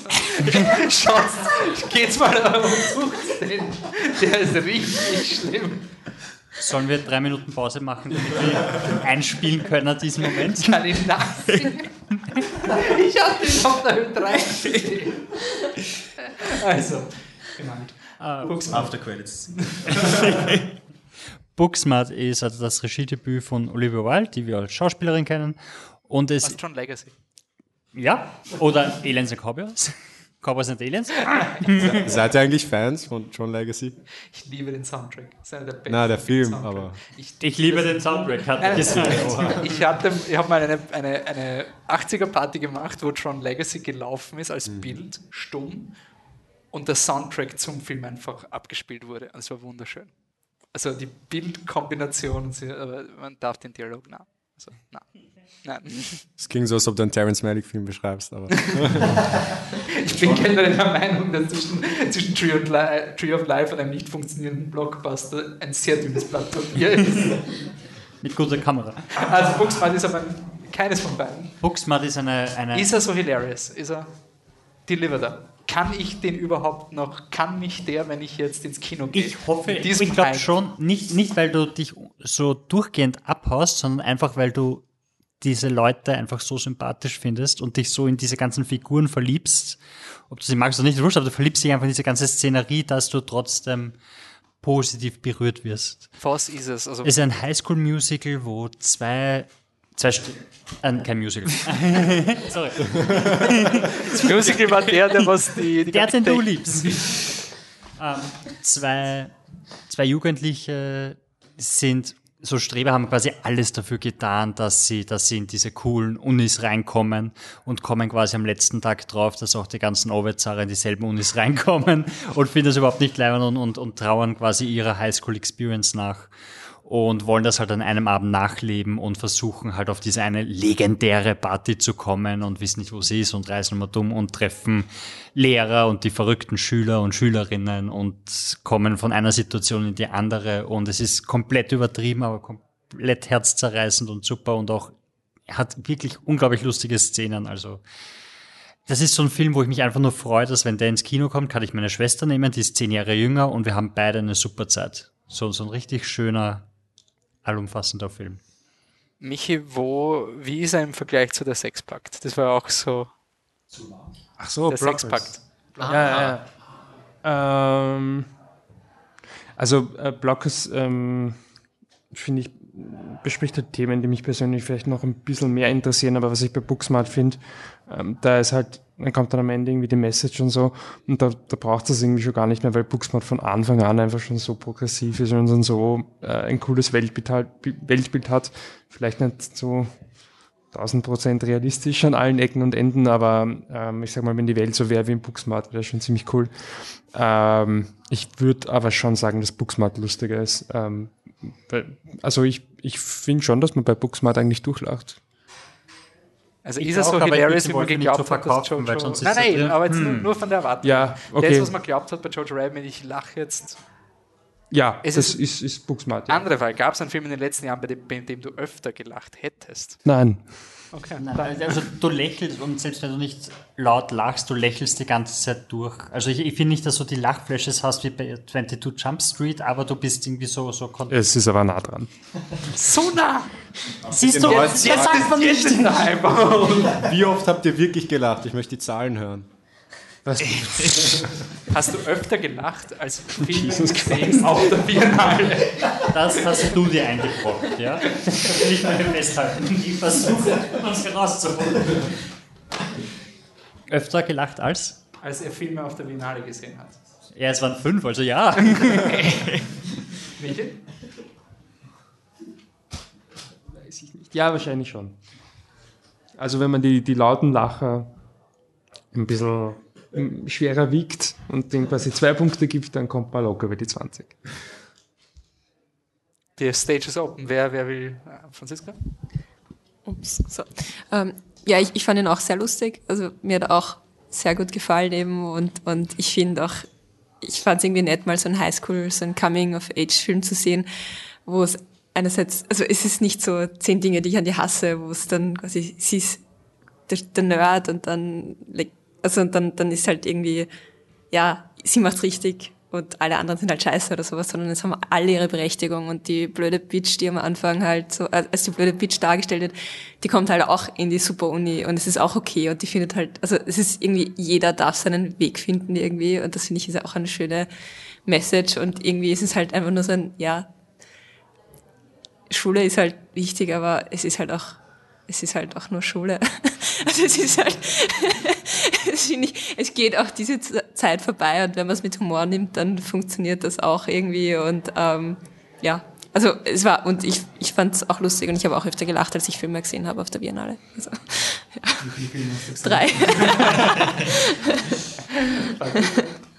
Ich, ich fand den Film einfach sehr gut. Also mir hat das, mir hat dieses, diese Idee gefallen, äh, dass sie halt nicht gleich am Anfang auf die richtige Party gehen, auf die große, äh, wo sie eigentlich hinwollen und wie dann quasi diese unterschiedlichen Stationen äh, sich auf das Ende vom Film auswirken, wie das alles zusammenspielt. Das fand ich irgendwie sehr nett. Aber ich, also ich habe, ich habe Coming-of-Age-Filme sehr gern. Also ich schaue das wirklich gerne auch wenn sie immer irgendwie ähnlich sind, aber ich habe das gerne, dieses Genre und, und das ist einer der besten, die ich da einordnen würde. Und ich bin sehr froh, dass ich ihn gesehen habe. Vor allem es ist halt einfach ein echter Feel-Good-Film. Ja. Also es gibt keine Se- Sequenz, wo du sagst, ui, jetzt, jetzt wird es aber schon hart oder dunkel oder jetzt spricht der Orge Sachen an, wo man nachher nochmal drüber reden muss, bla bla bla. Sondern es wirklich so ein, ja, genau, super.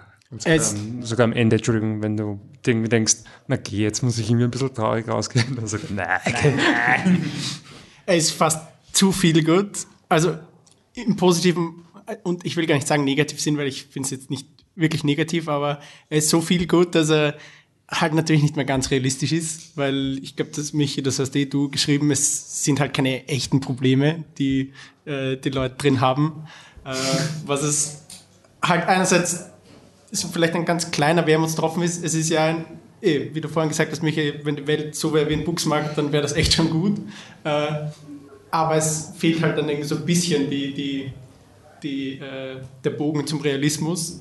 Aber Weil die Figuren, also die Figuren an sich sind nie echt. Also sie sind auch schon immer Okay, aber wir wissen ja auch, dass das Filme wie Bolted Rocked Genau, absolut- eben, so- genau. so Ja, ganz genau. genau dort passt er hin. Okay, also dieser komplett irrationale Film, wo alle Probleme gelöst werden oder wo Im alles. Fall gibt es teilweise noch gar nicht. Ja.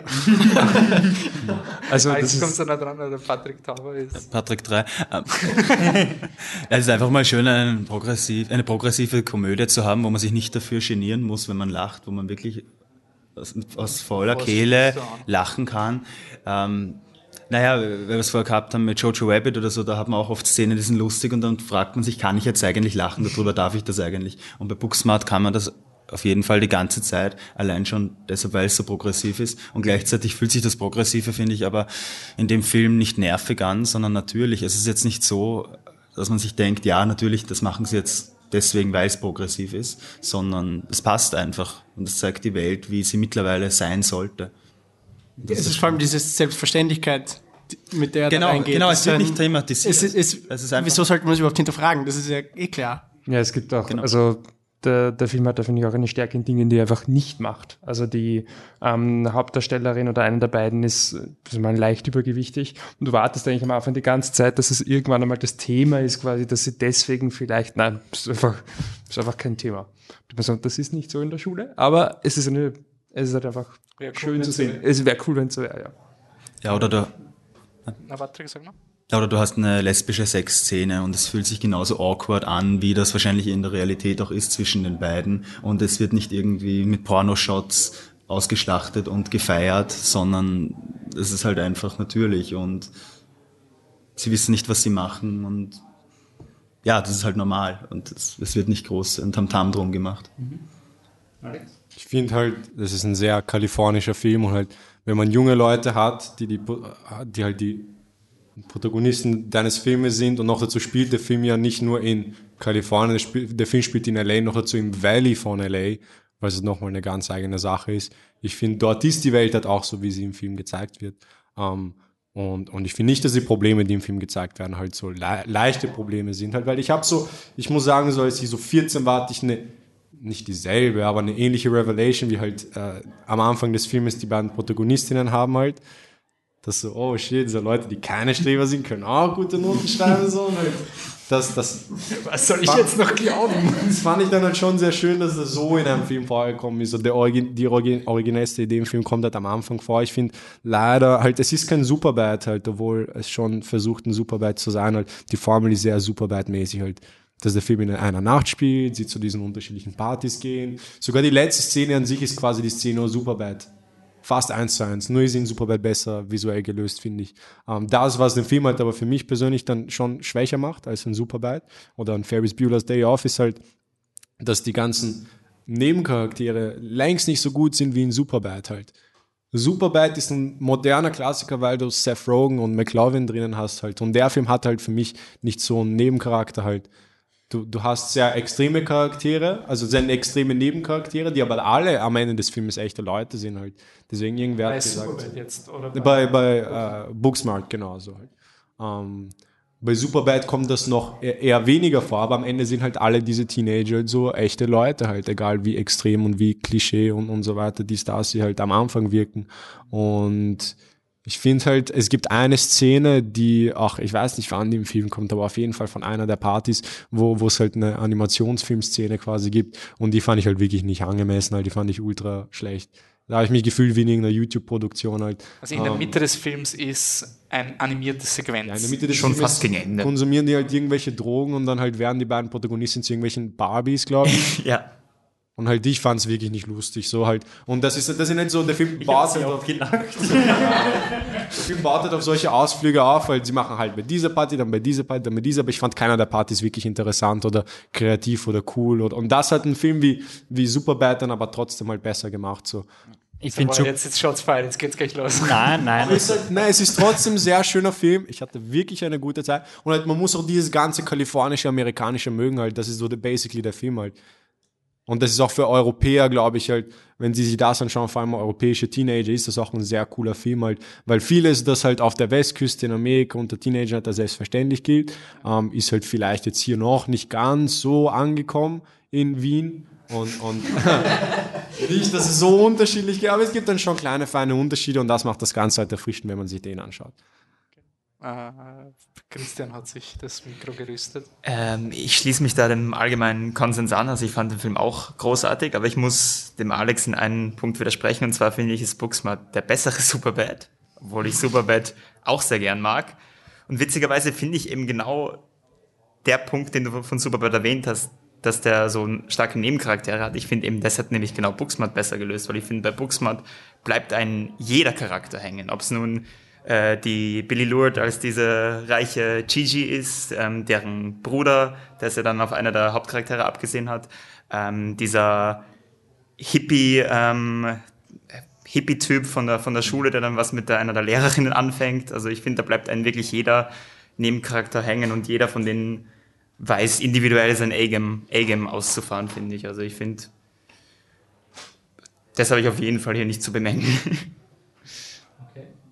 Superbad ist bei mir einfach immer nur hängen geblieben als der, der dann anfängt mit diesem Gross-Humor und, und der irgendwie diesen, diesen, nicht Seth Rogen, äh, Jonah Hill-Charakter irgendwie entwickelt hat, dieser, dieser übertriebene, angeberische, der dann auch in, ja, in uh, It 1 äh, wieder vorkommt.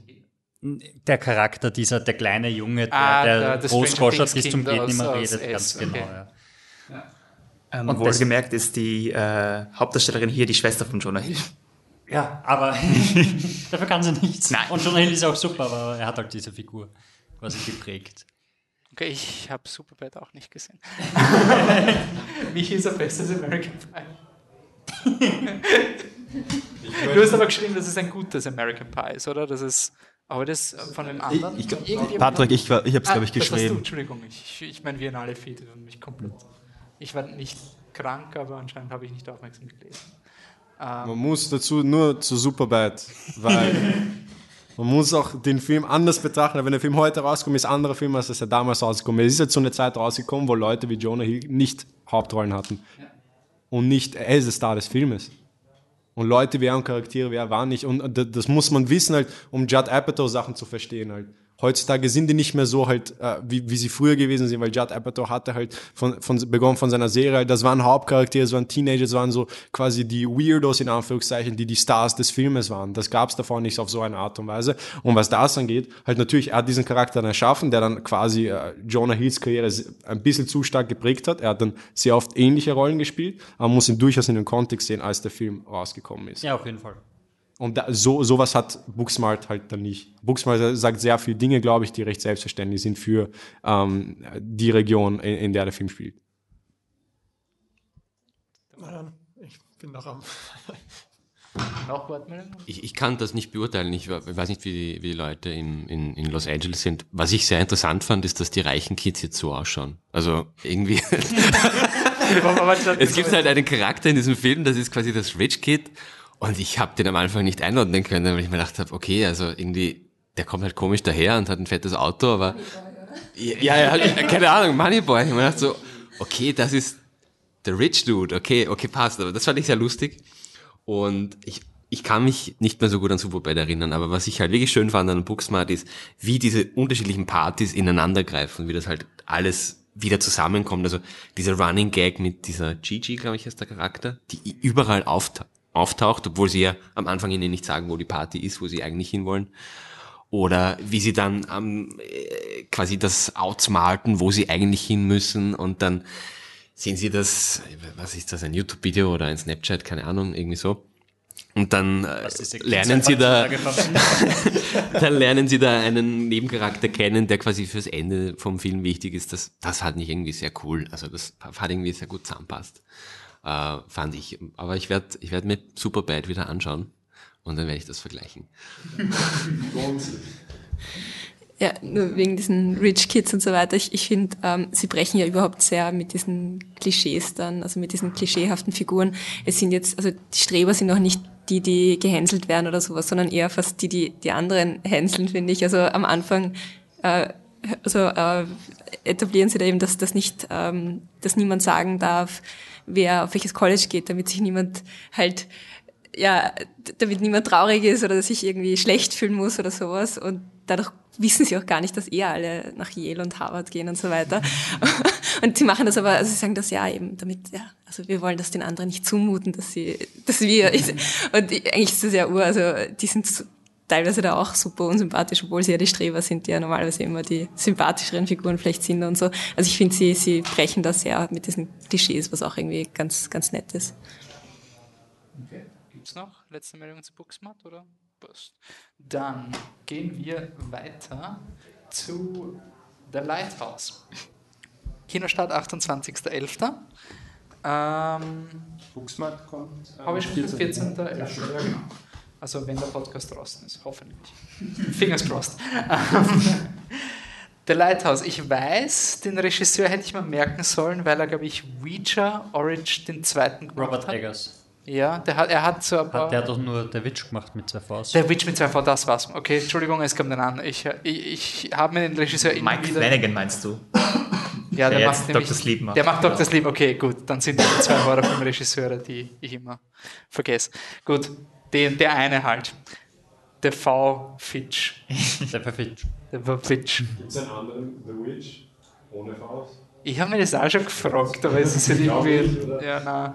Ähm, so, wer übernimmt Patrick? Mach du mal die Einladung. Ja, es ist einfach eigentlich ganz einfach. Da gibt es ein Lighthouse und da ist der Willem Dafoe und der Robert Pattinson und die treiben sich gegenseitig in den Wahnsinn. Der Film ist grau-weiß und in knapp 1 zu 1 gedreht. Das heißt, es ist von Anfang an sehr, sehr beklemmend. Also das ist ein fast quadratisches Format und die Leute kommen hin und in den ersten 15 Minuten gibt es einfach ein Nebelhorn, das die ganze Zeit trötet und du denkst nach 15 Minuten schon, Alter, bitte hör auf damit und dann fallst du einfach rein und, und, und erlebst, wie, wie sich zwei Leute irgendwie gegenseitig oder mit sich alleine in den Wahnsinn treiben und du bist voll dabei, hast keine Ahnung, was abgeht, aber du findest es einfach super die ganze Zeit. Und am Ende gehst du raus und denkst dir, ja, so wird es wahrscheinlich ausgehen. Was für eine Art von Film erwartet man das? Ist es ein Psychodrama? ist es ein. Ja, es geht schon ins, ins, ins Psychotrie. Er hat eigentlich, er hat ein paar surrealistische Elemente drinnen, aber eigentlich relativ wenige. Also der, der Robert Pattinson sieht eigentlich relativ schnell Mermaids, weil er ist halt alleine auf einem auf einer Insel und da ist halt sonst nichts und er ist halt auch ein bisschen notstandig. Also Mermaids. Ist es wirklich wie How I Your Mother? ja, so etwa.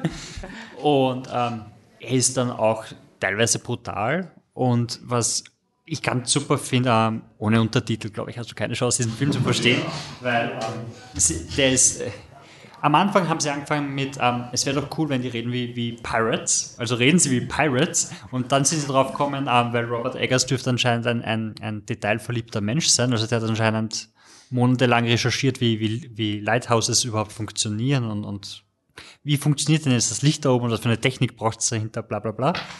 Und der hat dann gesagt, gut, jetzt suche ich einmal einen, einen Nordostküsten-Akzent, der dazu passen könnte. Und jetzt haben sie irgendeinen abstrusen Akzent, den es fünf Jahre lang gegeben hat, irgendwo gefunden, den sie dem zugrunde gelegt haben. Und dann reden sie halt so und du hast keine Ahnung, was sie reden.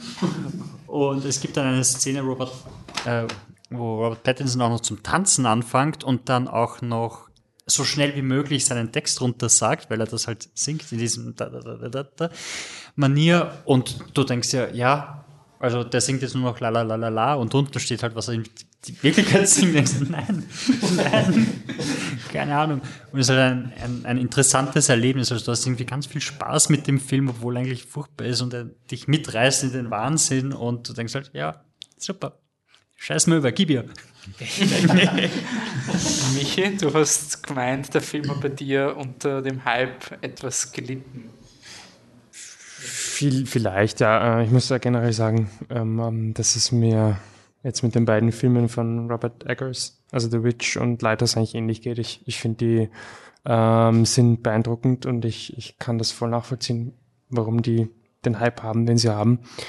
Aber es ist mir schon sehr egal. Also ähm, ich war auch bei Lighthouse dann, also ich war sehr außen vor, muss ich leider das sagen. Ähm, was wollte ich sagen? ähm, ähm, ja, also es ist nur mein persönliches Empfinden. Ich war dann am Ende wirklich wahnsinnig froh, als er vorbei war. Ich finde ihn, ist ein guter Film, ähm, ist äh, gut gemacht, alles ähm, sicherlich interessante Symbolik und so weiter. Pff, also not for me. Für wen ist er dann? Das haben wir schon im, am Anfang gehört. Also. Alex? Also ich beginne mal, äh, Lighthouse, absolut fantastisch. Äh, es ist so ein Film, halt, man glaubt gar nicht, dass er rausgekommen ist heutzutage. So. Halt, es ist wirklich ein Unglaublich, also allein schon, dass dieser Film existiert, dass der gezeigt wird, der bei Universal ist und so, ist schon sehr, sehr beachtlich halt in Zeiten von äh, Filmen, die äh, ganz, ganz andere, Kontra also ganz im Kontrast stehen Filmen, die das eigentliche Geld machen, ist da so ein Film halt. Über zwei Männer, die, ähm, die nur daher schimpfen und halt ähm, nur, nur zwei Männer in dem Film halt, zwei Matrosen und der Film ist in schwarz und weiß und halt fast quadratisch und halt ähm, hat CGI, das so teilweise ausschaut, also Special Effects, die ausschauen wie aus den 60ern und so und halt man, es ist so quasi, es ist ein ultra frecher Film, finde ich. Ich finde, ähm, er hat so eine Fassade, die so ultra laut ist, quasi, sinnhaft laut. Man hat so die, die Wortwahl, die die beiden Typen haben, die, so wie sie sprechen, ist halt extrem auffällig. Der Look ist extrem auffällig, halt teilweise ist halt wirklich sehr, sehr brutal und hat ähm, unglaublich äh, komische, surrealistische äh, ähm, Sachen, die man einfach in dem Ding sieht. Halt, du hast dieses Horn, das wirklich fantastisch klingt. Also ich habe mich jedes Mal gefreut, dass das Horn kam. Es ist so, es vergleiche mit dem Inception Soundeffekt. Jedes Mal, wenn das Die kommt, ist so, das ist so Kino, wenn dieses Horn 15 Minuten lang. einfach. und das ist so die Fassade und halt, es ist ultra schwer hindurchzusehen, was eigentlich dann dahinter steckt. So halt. Weil bis zum Schluss halt, ich habe erwartet, dass da, es werden halt so Elemente etabliert, so, keine Ahnung, Robert Pattinson findet so eine kleine Figur unter seinem Kissen und denkt so, holy shit, da wird am Ende irgendwas urcrazy zusammenkommen. Es kommt am Ende nichts crazy zusammen, du erfährst nichts halt. Am Ende hast du so einen komplett geisteskranken Shot von Robert Pattinson oben in diesem Leuchtturm und, und du checkst trotzdem nicht, halt, du weißt nicht, okay, du erfährst nichts davon, aber es ist ein Ultra, der, der Ton ist komplett übersteuert, das Licht, die Beleuchtung in dem Shot, du siehst was kaum, weil der Shot so hell ist. Und das beschreibt die Fassade, des, also die, den Style des Filmes sehr gut. Und trotzdem glaube ich halt, ich habe so kleine Funken hier und da gesehen, dahinter, was eigentlich hinter diesem Film steckt. Und ich glaube, es steckt eine ganze Menge dahinter, aber es ist praktisch unmöglich nach, nach dem ersten Sehen, irgendwas davon äh, erkennen zu können. Halt. Ich glaube, es steckt ganz, ganz viel Psychologisches und ganz, ganz viel Religiöses auch hinter, hinter dieser ganz, ganz dicken Ebene, die der Film quasi durch die Stilelemente macht. Ähm, die beiden Typen sind halt fantastisch. Das beste Produktionsdesign des Jahres, würde ich sagen. Ähm, der Film sieht wirklich unglaublich aus. Ähm, eine der kre- kreativsten Art und Weise, wie CGI verwendet wird in dem Film halt. Und Special Effects generell, halt, die teilweise ultra schlecht aussehen und teilweise ultra gut gemacht. Und das hat alle Sinn und Zweck, wieso der so gewählt wurde. Und es ist wirklich ein sehr, sehr gut recherchierter Film. Habe ich auch das Gefühl, halt, obwohl man, obwohl man merkt, das ist eindeutig was ganz Neues, ein Remix von sehr, sehr vielen Sachen, die man vielleicht aus anderen Filmen kennt. Und ähm, trotzdem wirkt es halt neu und alt zugleich. So. Das heißt, ich muss nachher das Ending Explained Video ich, weiß, ich bin mir nicht mal sicher, ob es eins gibt. Und ich bin mir, also bei dem Subtext kann schon sein, dass der da ist, aber ich habe eher das Gefühl, dass der Film einfach so sagt, so, ich spreche das jetzt mal ganz kurz an, weil das ist was, ist interessant. Und dann hast du eben dieses, zwei Männer sind halt allein und müssen irgendwie damit zurechtkommen, dass sie ganz alleine sind und halt keinen Weg haben, irgendeine Art von Bedürfnis zu befriedigen, außer Alkohol. Alkohol gibt es genug. Und ob es sonst viel an, an Subtext gibt, bin ich mir gar nicht so sicher. Und wenn, ich, ich finde halt eher so, so, ja gut, dann machen wir halt da noch eine, eine, eine Prometheus-Anspielung, weil das würde ganz gut passen. Prometheus der Film? Nein, oh. nicht Prometheus der Film. ähm, ja, und er erklärt die Frage, wie man mit einer Meerjungfrau Sex haben kann. Also. Mhm. Das muss man nachher erklären. Das ist halt wirklich so, und siehst so drin und denkst so, das hätte ich nicht sehen müssen. Aber schön, dass du es mir zeigst. Danke dafür. Es ist halt eine, eine ordentliche Portion Seemannsgarn. Es ist halt so, ah, jetzt setzen wir zwei Piraten am Tisch und lassen sie Piratengeschichten erzählen. Secrets, are you? äh, und also er spielt halt einfach auch mit, mit diesem, diesem ganzen Legendenthema und fühlt sich auch so ein bisschen wie in einer Call of Cthulhu Session mit so, ja. so ein bisschen Mystery-Zeugs und eh, vielleicht ist noch irgendwas drunter, aber es ist halt zugepappt mit, äh, wie halt beginnst eine, eine stille Postgeschichte im Piraten-Setting und am Ende kommt halt das dabei raus, weil halt jeder, jeder ist ein ordentlicher Pirat und gibt seinen Senf dazu und dann ist er am Schluss halt dick aufgetragen. Das klingt auf dem allercoolsten Film, den ich unbedingt jetzt sehen muss. Aber in einer Flasche. Aber das auf jeden Fall. Äh, auf der anderen Seite muss ich mich schon noch zustimmen, mir gibt jetzt emotional nicht viel. Also es ist super interessant zum Anschauen. Es ist einfach total cool, was sie machen, was da passiert und wie gesagt, zwei äh, der besten Piraten seit, seit Flucht der Karibik. ähm, und hat aber jetzt irgendwie von, von der Story her jetzt nichts, wo du sagst, du steigst jetzt wirklich emotional ein. Er nimmt dich schon mit, also mich hat er schon noch mitgenommen, wie der Patrick schon gesagt hat. Du bist dann schon irgendwie drin und denkst die ganze Zeit irgendwie ein bisschen so, what the fuck, aber schon irgendwie im guten Sinne. Einfach auch vom ganzen Production Design und so. so ein, was schaue ich da eigentlich gerade? Das ist halt einfach was, das siehst du jetzt im heutigen Kino nicht. Das ist von dem Punkt her schon auf jeden Fall voll herausstechend, äh, weil das ist man einfach nicht gewohnt, sowas anzuschauen. Und dementsprechend hat er, auch wenn ich Filme grundsätzlich lieber habe, wenn sie mich emotional auch mitnehmen, äh, für mich trotzdem auch total seine Berechtigung und viel ah, Christian, du hast bei Emotional Holder mich nicht ab irgendwie so das Gesicht verzogen. Du scheinst da äh, andere Meinung zu haben? Na, also ich, der Film ist emotional schon recht kalt und steril gehalten, würde ich meinen, aber dennoch reißt er einen allein durch diese, wie soll ich sagen, durch diese Atmosphäre, die er durch sein Production Design und durch sein Sound Design und allen technischen Aspekten kreiert, schon wahnsinnig mit, finde ich, und lässt einen dieses Gefühl von diesem Wahnsinn, in den beide Protagonisten reingekippt werden, schon ziemlich, ziemlich stark auf den Zuschauer übertragen. Hatte ich den Eindruck, vor allem als ich dann aus dem Kino rausgegangen bin. Patrick Tauber, du hast ihn auch gesehen, oder Leithaus? Ähm, ja, mir ging es auch so, dass einfach diese Naturgewalten, wie sie die mit der Kamera eingefangen haben, wenn man das Meerwasser sieht, wie es auf die Kamera zukommt und so, und das äh, in Verbindung mit dem Sound, das ist einfach einmalig. Also so ein tolles Erlebnis. Ist es ein unbedingt im Kinoschaufilm? Auf jeden Fall. Ja. Man muss, bitte schaut euch den Film an. es ist wichtig, dass man sich diesen Film anschaut, wenn man, wenn man Kino mag halt, finde ich, wirklich.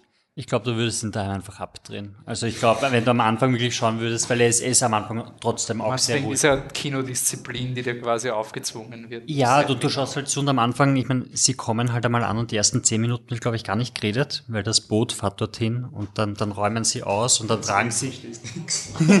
genau. Und dann tragst, tragen sie ihre Kiste hin und kommen zwei Leute gegenüber, die begrüßen sich nicht einmal, obwohl sie sich da quasi ablösen und dann, dann fahrt er mit der Scheibtruhe und, und schaufelt die Kohle in den Ofen, weil anscheinend wird das, das, das Nebelhorn mit, mit Kohle betrieben und und du schaust halt so, ja, okay, gut, und dann sieht er mal ein paar Baumstämme im Wasser und so weiter. Also er ist ganz ruhig, bevor er Fahrt aufnimmt und dann halt einfach nur verrückt wird.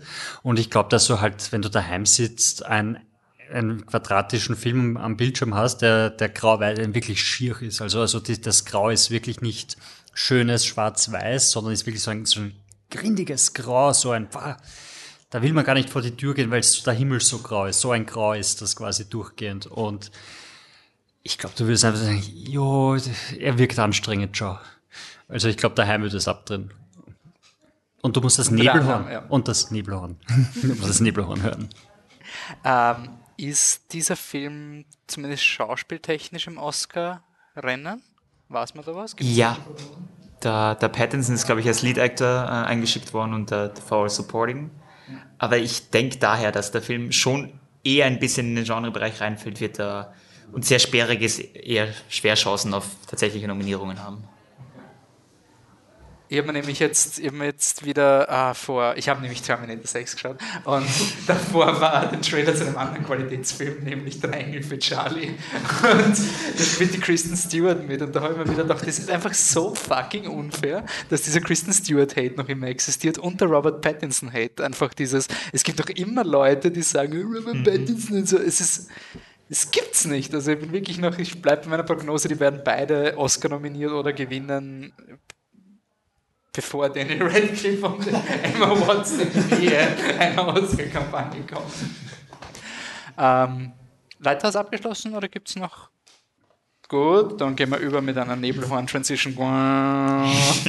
Marriage Story ist ja anscheinend der Movie to beat gewesen. Also in dem Moment, wo der Michi gesagt hat, der Porträtfilm ist weg, Marriage Sto- Story ist jetzt quasi Nummer eins, war das ein Shit. Jetzt, jetzt ist quasi Shit. Inzwischen went war kurz. Emma da, oder?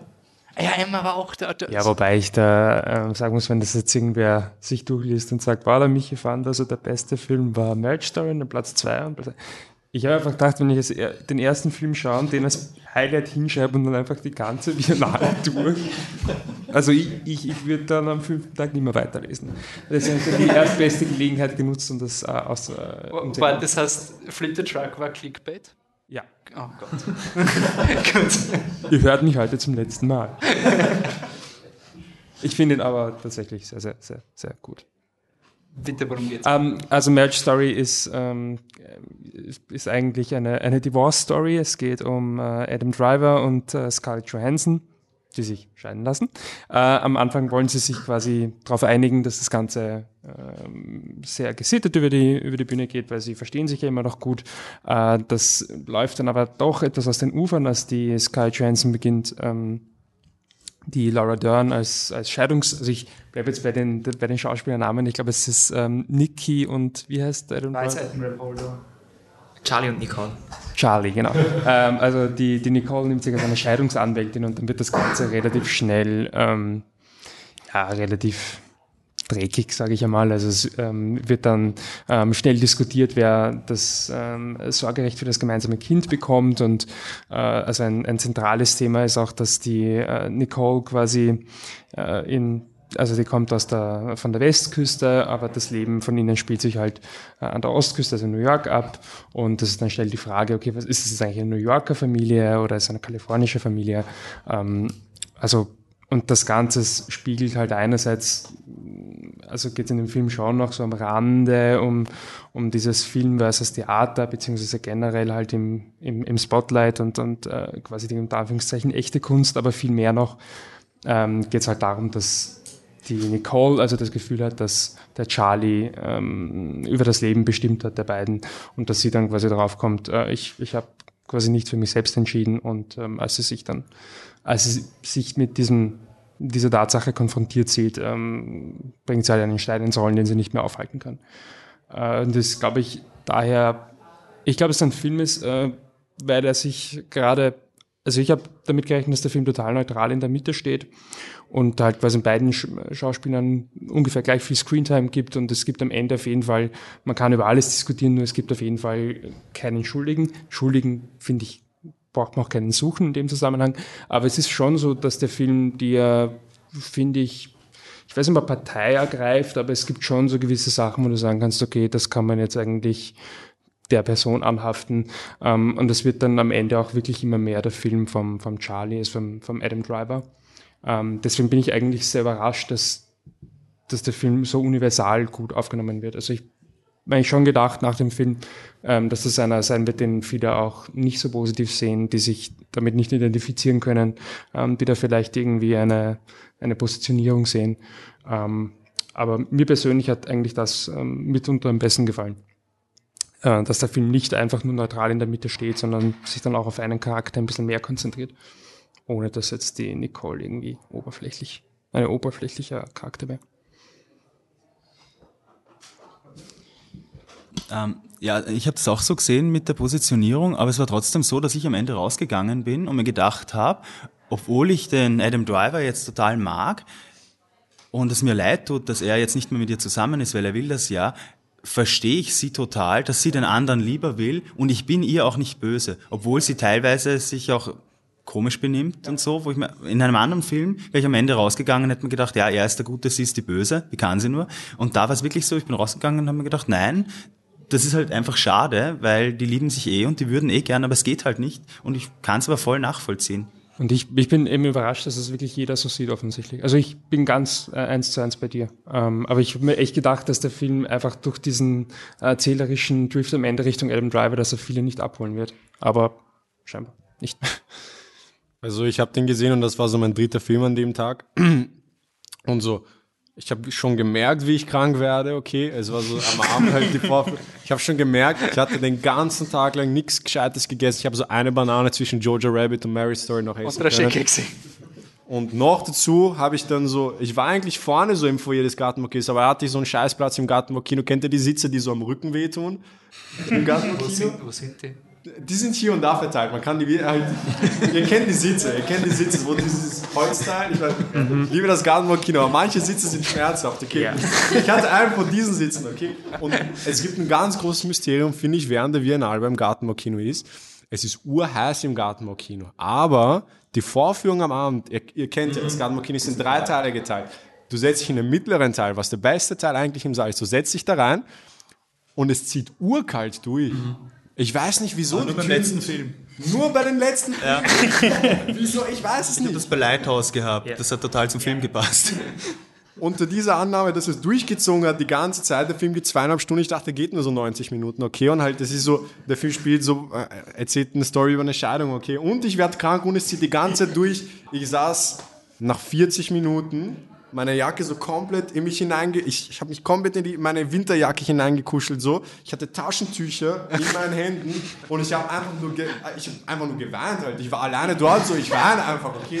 In einer Szene hat Sky Johansson geschafft, mich zum Weinen zu bringen. Ich habe wieder aufgehört und gelacht und ich dachte, es wäre vorbei und in derselben Szene habe ich dann wieder zu weinen begonnen halt. Diese Frau halt, bitte gebt ihr den Oscar, bitte halt. Äh, es wäre lächerlich, es ihr nicht zu geben halt.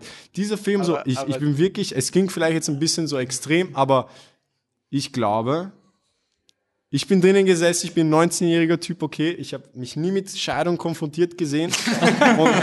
Ich, hatte das Gefühl, mit diesem Film bin ich durch alles durchgegangen, okay?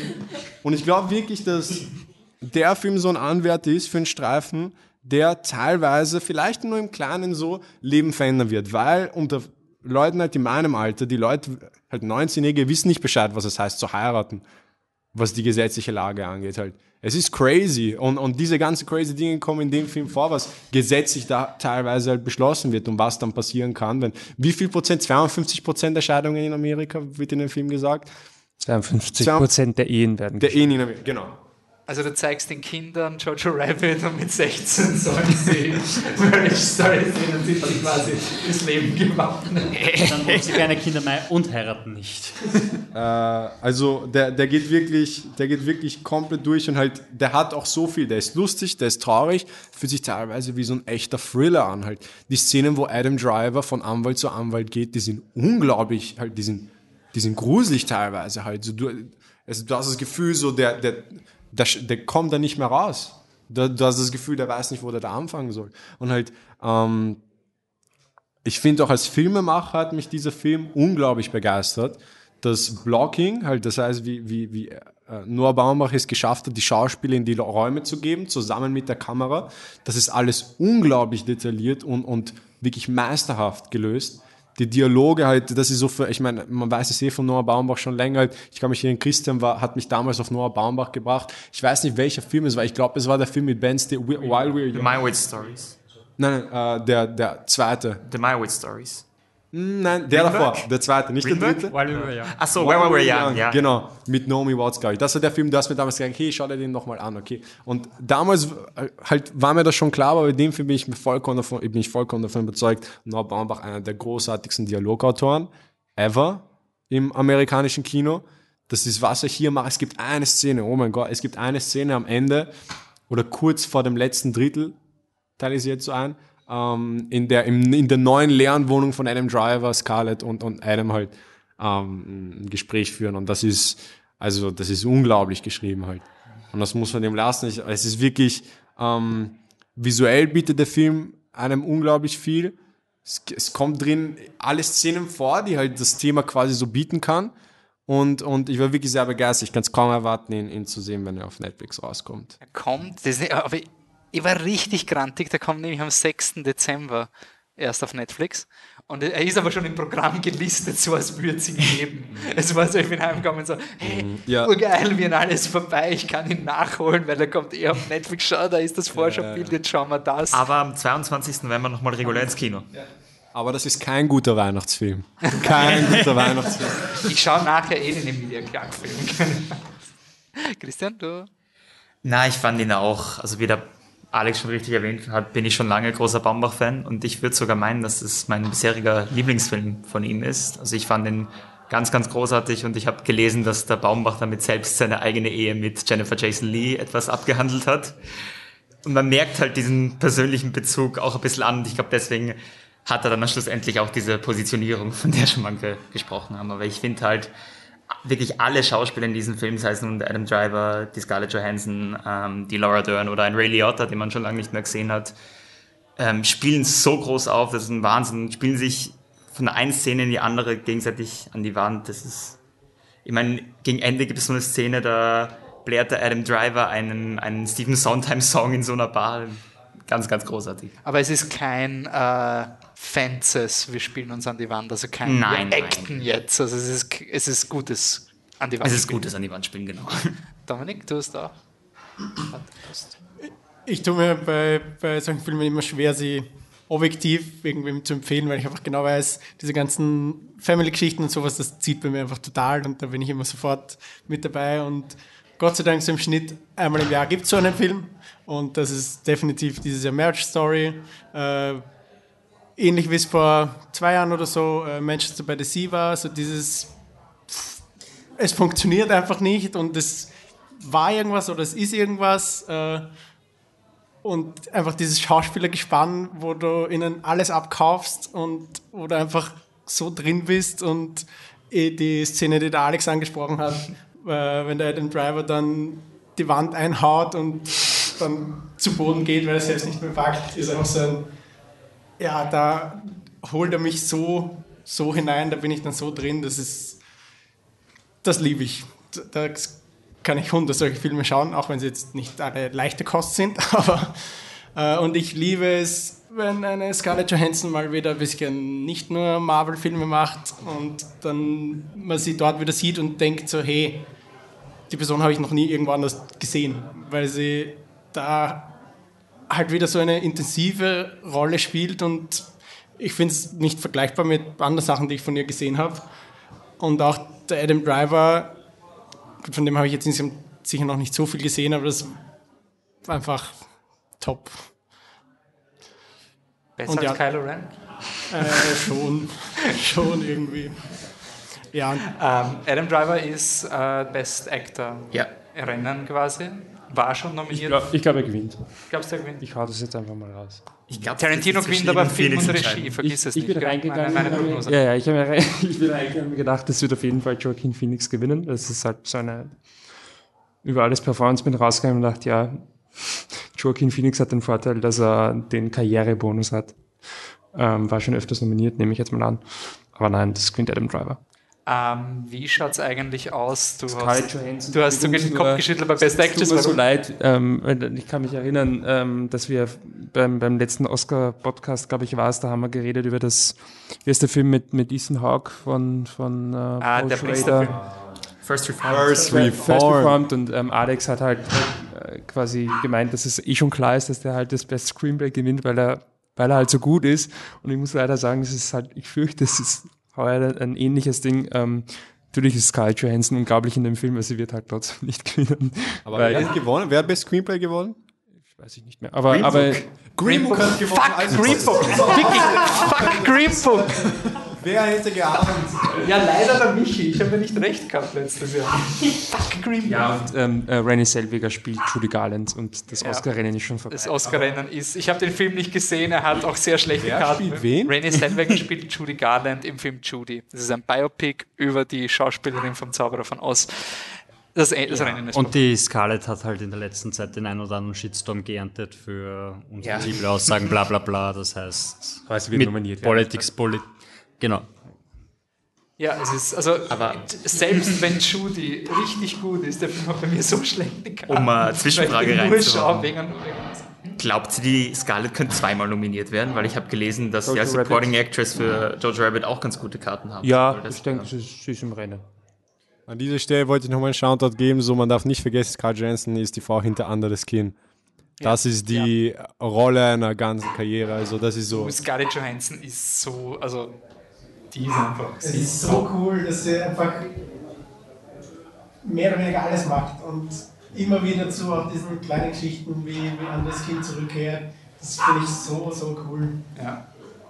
Ich bin ja immer sehr traurig, dass dieser, wie hat er geheißen, Ghost in the Shell so nach hinten losgegangen ist, weil das war wieder so ein, sie verwendet quasi ihren Prestige, um da etwas zu pushen oder so, also, aber es war halt eine Katastrophe. Ähm, okay, Ich will noch eins einwerfen, damit man dann später wieder beweisen kann, dass ich Unrecht habe. Im November sage ich immer einen falschen Oscar-Titel. Immer. ähm, das tut mir deswegen voll leid, aber ich glaube, dass Marriage Story gewinnt. Das ist mein aktueller Tipp, weil ich denke, na, Tarantino gewinnt. äh. ich, ich glaube, dass Marriage Story gewinnt, ähm, weil der Film einfach Best Picture? Best Motherless Picture, weil der Ich glaube 1912. Warte, stoppt's mal. Werft, bleib, bleib, bleib jetzt mal bei Michi und dann werfen Ja, andere so, ich- Titel in den. Ich glaube, dass Marriage Story Best Picture gewinnt, weil das ein Film ist, der ähm, alle anspricht ähm, und der auch, sag ich mal, in dieser neuen Academy, die sich jetzt mit mehr jungen Leuten und so weiter, ähm, ich glaube, dass die anderen Filme, die in Frage kommen, ich glaube, dass ähm, Irishman, ich habe ihn nicht gesehen, ich glaube, dass dem sein Oscar-Hype viel zu groß ist. Ich glaube nicht, dass der so abräumen wird, weil ähm, das einfach nicht mehr so, so aktuell ist und viele werden das als, als ähm, Zeitreise sehen und das nicht so positiv bewerten. Und ich glaube, dass der Tarantino-Film äh, früher oder später irgendeine Art von Shitstorm bekommt und dass der einfach aber nicht, der ich glaube nicht, dass der so, dass der so easy durchgeht ähm, und im, im Zweifel äh, wollen sie irgendwie die Frauenrollen fehlinterpretieren oder richtig interpretieren, wie man es nimmt. Ähm, ich ich glaube, dass Marriage Story ähm, ein fantastischer Film ist, der niemanden wehtut. Ich glaube, dass der das gewinnt. Es wird definitiv nicht an stimmen, weil ich verliere, ich, ich sage immer, Roma versus Green Book. Aber glaubst du, Ich hab gesagt, die cool. Netflix-Diskussion schon so wurscht ist? ja. Echt nach einem Jahr? Ich hätte erst so in ein, zwei Jahren. Also ich, ich, ich, ich glaube ja. Tarantino gewinnt. Tarantino gewinnt. Glaubt ihr nicht auch, dass Parasite gewinnen könnte eventuell? Nein. Glauben, ich glaube, nachdem sie mit Roman jetzt so einen Fehler gemacht haben, würden sie und Parasite so extrem durch die Decke gegangen ist, dass sie jetzt zum ersten Mal einen Foreign Language Film auch Best Picture geben würden. Nein, glaube ich. Ich, ich, also ich glaube Wenn Roma es nicht geschafft hat. ich glaube es definitiv nicht. Ähm, ja. Also ich, Auf jeden Fall, Jetzt, wir reden da jetzt nur Oscar-Talk, wir reden jetzt nicht qualitativ. Deswegen Ja, bin ich ja ja. auch, ich würde nie im Leben Tarantino den Oscar geben, aber ich bin überzeugt, er hat ihn noch nie bekommen. Es ist genauso, ihn wie er das Drehbuch für Django gekriegt Also das nicht Regie halt, gerechtfertigt war. Und das wird passieren. Regie, Film, Tarantino. You heard Nein. it here first, Bookmark the Fred. Letztes Jahr hast du bei Roma gesagt, oder? Letztes habe ich Roma gesagt, vor zwei Jahren habe ich Shape gesagt und die hat mich alle ausgelacht. Ja, ja. Nein, haben wir nicht. Kann sie noch mehr Shape Dich ausgelacht. Das ist überhaupt kein Contender. Was? Genau so hast du es geschrieben. Genau so. mit, dem, mit dem Ton. Auf Twitter, glaube ich. Okay. Aber ihr habt Motherless Brooklyn noch nicht gesehen und der ändert einfach alles.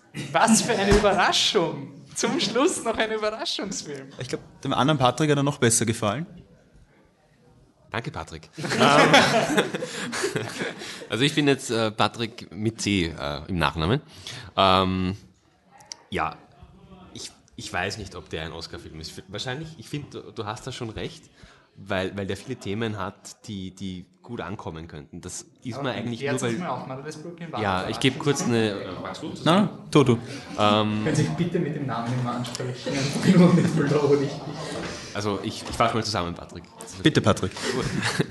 Ähm, es geht um einen Investigator, der ein äh, Tourette-Syndrom hat und äh, der klärt ähm, einen, einen, ich sage mal, Korruptionsfall auf, wo äh, eine Bürgerrechtsbewegungs, äh, äh, Leuchtfigur eine wichtige Rolle nimmt.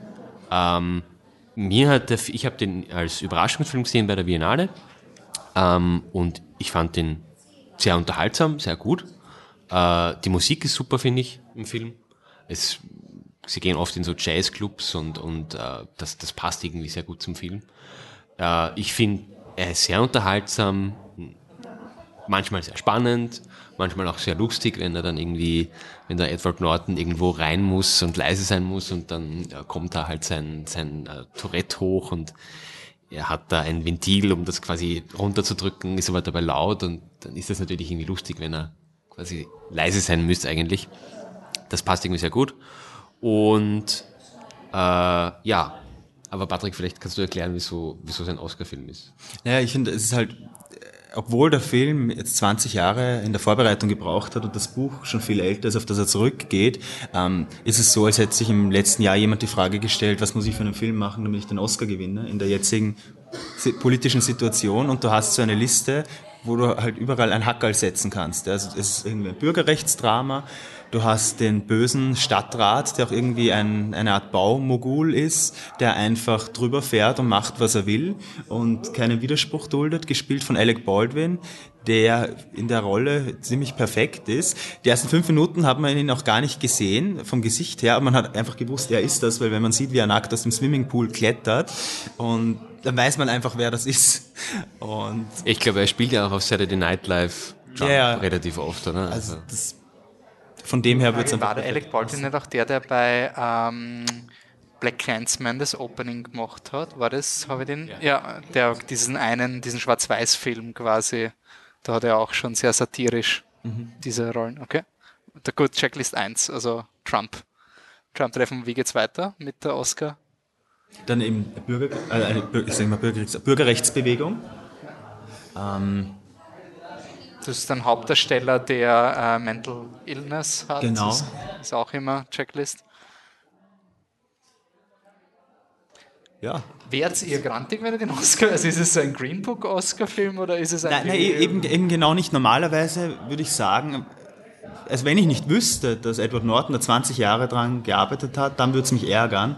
Aber nachdem er das gemacht hat, fühlt sich halt gar nicht so unverdient an. Also ich finde, es wird schon passen. Und der ist auch optisch sehr ansprechend einfach. Es ist, es ist das Ganze einfach so eine, so eine grundsolide Krimi-Geschichte und es ist auch so von, so filmisch halt, also es sind ganz viele aufgestellte Krägen und, und Hüte und Leute, die um die Ecke schauen in dunklen Gassen und so. Und es ist halt, also insofern passt das alles, es ist sehr stimmig und der Soundtrack passt auch und so. Und ich finde, ich finde, es ist einfach ein in sich gut funktionierender Film. Also Geschichte ist auch spannend und so. Zeitweise ist es ein bisschen langatmig. Ja, das stimmt, aber irgendwie, ja, es passt halt zu dem ganzen so diese Stimmung im Film halt irgendwie so, ja, ja, ja schon, irgendwie so dieses, okay, wir haben da diesen, diesen Krimi, aber es ist ein langsamer Krimi halt, weil es ist ein alter Krimi. Also es ist so. Ja, aber auch von der Musik her, man fühlt sich schon ein bisschen erinnert an, äh, an die Untouchables und so. Also es, es hat so eine richtige Dynamik am Anfang, wie das anfängt und dann hat man die Verfolgungsjagd mit diesen alten Autos und diese Beschattungsszenen und das, man hat, man hat dieses Suspense, das geht dann ein bisschen verloren. Dann fragt man sich zeitweise ein bisschen mit diesen politischen Korruptionsgeschichten, worum geht's eigentlich? Es ist, ja, es klärt Aber, sich dann auch. aber zum Schluss kommt man dann wieder voll mit und dann ist man voll drinnen. Und ich finde auch, dass äh, Edward Norton gut spielt, halt dieses Talent. Das ist ja auch so einfach, das zu spielen und so. Also das finde ich ist auch sehr überzeugend, meistens. Also es gibt nur ganz selten Szenen, wo ich mir gedacht habe, okay, das ist jetzt nicht zu 100% überzeugend, aber, aber das ist auch, finde ich, ganz, also wirklich gut gemacht. Und ja, und keine Ahnung, er findet halt, große Spur ist dann Streichhölzer, die er irgendwo findet oder so. Oder also ich, ich das ist halt ist auch irgendwie ganz nett, sowas mal wieder zu sehen. Ja. Kommt auch ins Kino im November oder? Aber wir sind leider nicht das Datum auf. Auch im November oder Dezember. Ich möchte nur ganz kurz einen Shoutout an die Biennale machen, weil es war ein- eine gute Wahl für einen Überraschungsfilm, finde ich. Also Ja, ich habe mich auch extrem gefreut. Spannend. nicht Neruda. Was warum war Neruda im Vergleich kein guter Überraschungsfilm? Nein, das war ein Zacher-Film einfach.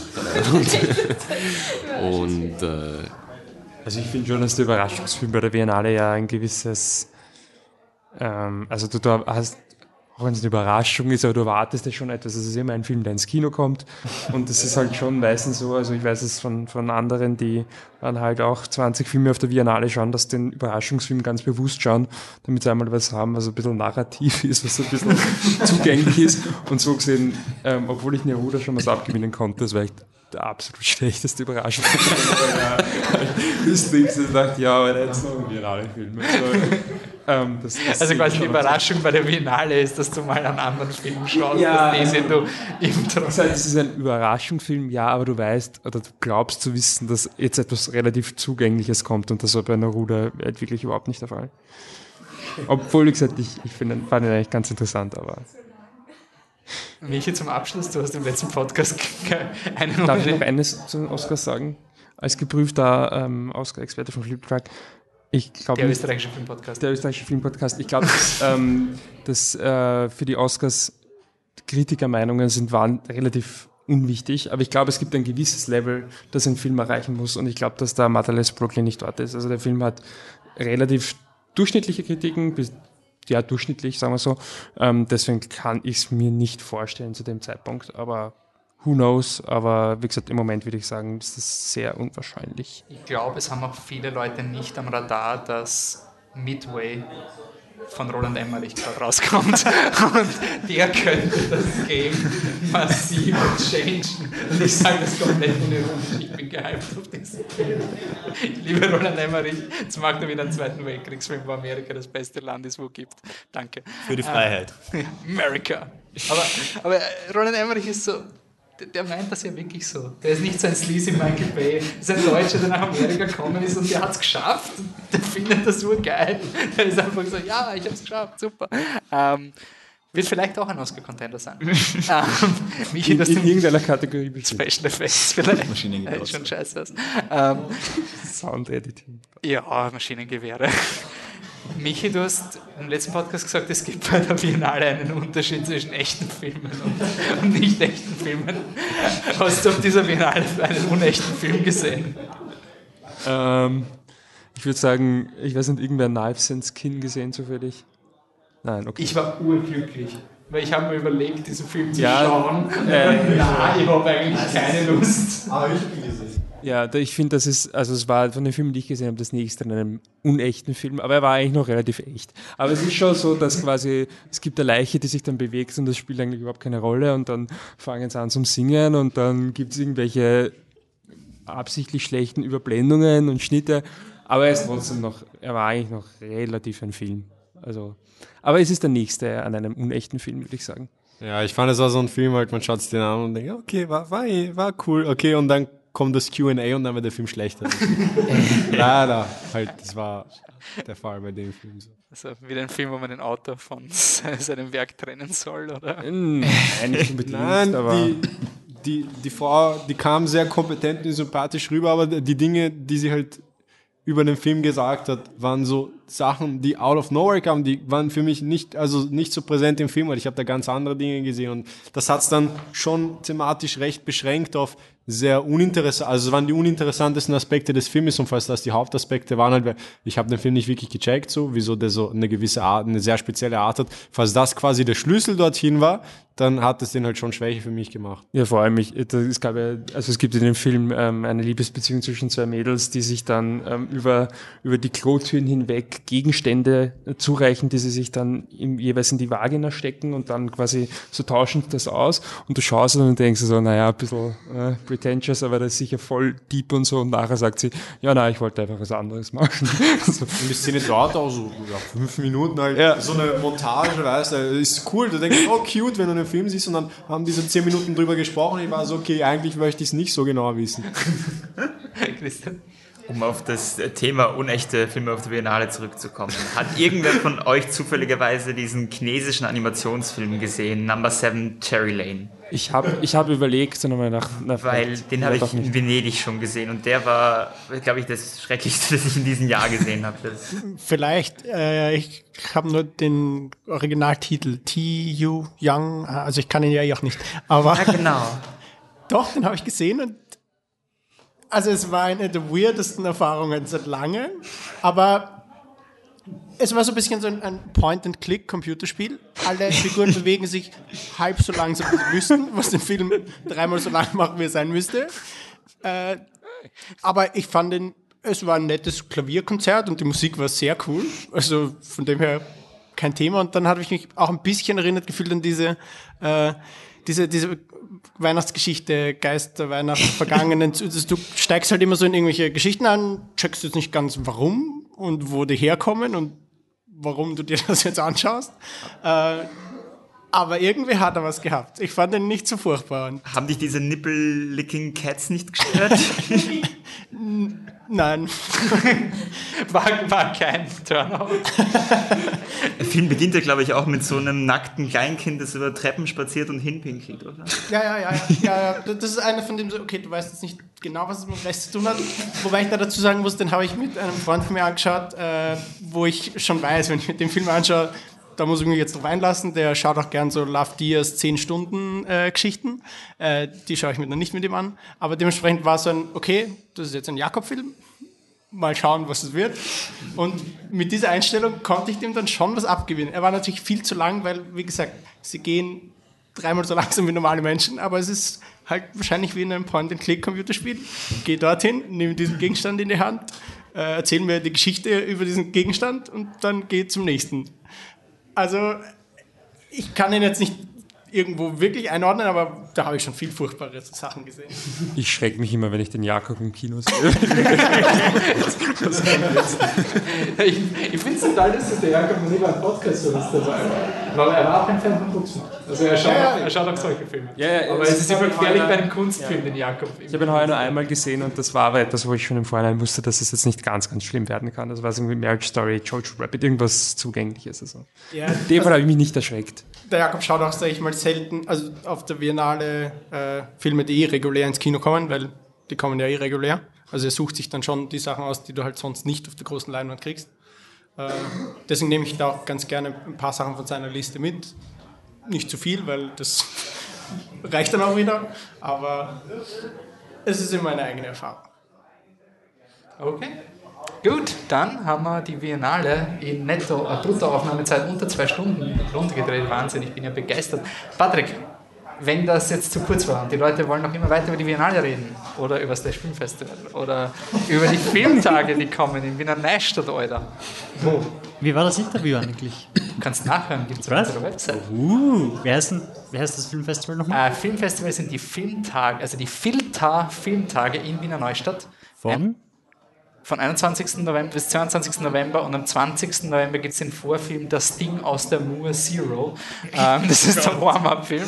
Danach gibt es Kurzfilme, zwei Tage lang von äh, österreichischen und internationalen Künstlerinnen.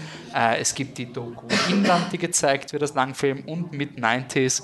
Also wenn ihr dann das Interview hört, wir haben ja auch schon Mid-90s aus sehr Neustadt, Euda gelobt. Und ich finde es so lustig, dass die Veranstalter von den Filmtagen halt auch gesagt haben, dieser Film ist Neustadt. Und ich lege euch das wirklich ans Herz. Ich werde am Freitag dort sein, mir Inland anschauen, also das, das harte Programm. Aber schaut nach Neustadt. Es ist von Wien eine halbe Stunde mit dem Zug. Alle halben Stunden kommt man dahin. Und man muss es mal erlebt haben. In der Herrengassen, in der Herrengassen am Wochenende. Und hier geht's einen Film, also ich gehe zu einem Filmfestival in der Herrengasse in Neustadt. Und dann geht es aus diesem Filmfestival raus und seid in der Herrengasse. Mehr Neustadt geht nicht. Und wenn ihr da seid, schickt uns ein Foto wohin. An, äh, schickt es uns auf Insta, damit wir es in unsere Story hauen können, die der Wolf ist so glorreich und wundervoll betreut. Das ist at Flip the Truck. Auf Instagram, auf Twitter sind wir flip-the-truck und auf Facebook sind wir auch at Flip the Truck.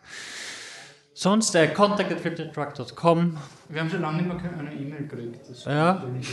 Ähm, sonst noch wo? TikTok sind wir noch nicht. Der Neland hat aufgegeben, glaube ich, mit uns zu diskutieren. Also es ist immer so, er hat mich, er basht mich einfach einmal im Jahr, wenn ich meine Filmtipps für Slash poste, also, oh, ey, Flip the Truck, wieso seid ihr das? Gen- Genauso redet der Nenad. Das ist genauso wie bei mich ist, oh, Flip the Truck, ey, wieso sehe ich euch nicht? äh?" Und dann schreibe jetzt so, ja, schaust du the Woods? Nein, sicher nicht. Okay, gut. Danke, gut, Nenad, gutes Gespräch. Aus Gründen, die wir nicht verstehen, schreibt er uns nicht Ja, mehr. also, nicht. Aber ich bin eingeladen bei seinem Podcast. Ähm, Tja, noch. noch. Wo kann man den Rest von euch finden, Alex? Wo, bist, wo treibst du dich herum? Ja, auf Instagram unter Alex Lazarov. Äh, Und jetzt wieder auf YouTube. Wieso wieder auf YouTube? Hattest du Naja. eine Detox-Zeit? Ja, es hat gut getan. Aber jetzt bin ich wieder zurück und das tut auch gut. Okay. Ähm, voll, das letzte Video war auch zur Biennale basically, also da kommen auch noch ein paar Filme vor, die jetzt nicht vorkamen. Also einfach Alex Lazarov, das ist L-A-Z-A-R-O-V, auf YouTube suchen und dann komme ich, da komme ich und ein Tennisspieler ziemlich schnell raus. Ich bin nicht der Tennisspieler. Noch jemand, äh, Christian? Äh, Ja, ähm, ich schreibe für die österreichische Filmseite Ankert und ich habe jetzt auch seit ein paar Monaten mit der Studienkollegen einen eigenen Podcast aufgezogen namens äh, Movies vs. The World, Yeah, den ihr auch mal, Filmpodcast. ja, Yeah. den ihr auch gerne mal vorbeischauen könnt. Gibt es noch jemanden, der sich bemüßigt fühlt? in LinkedIn.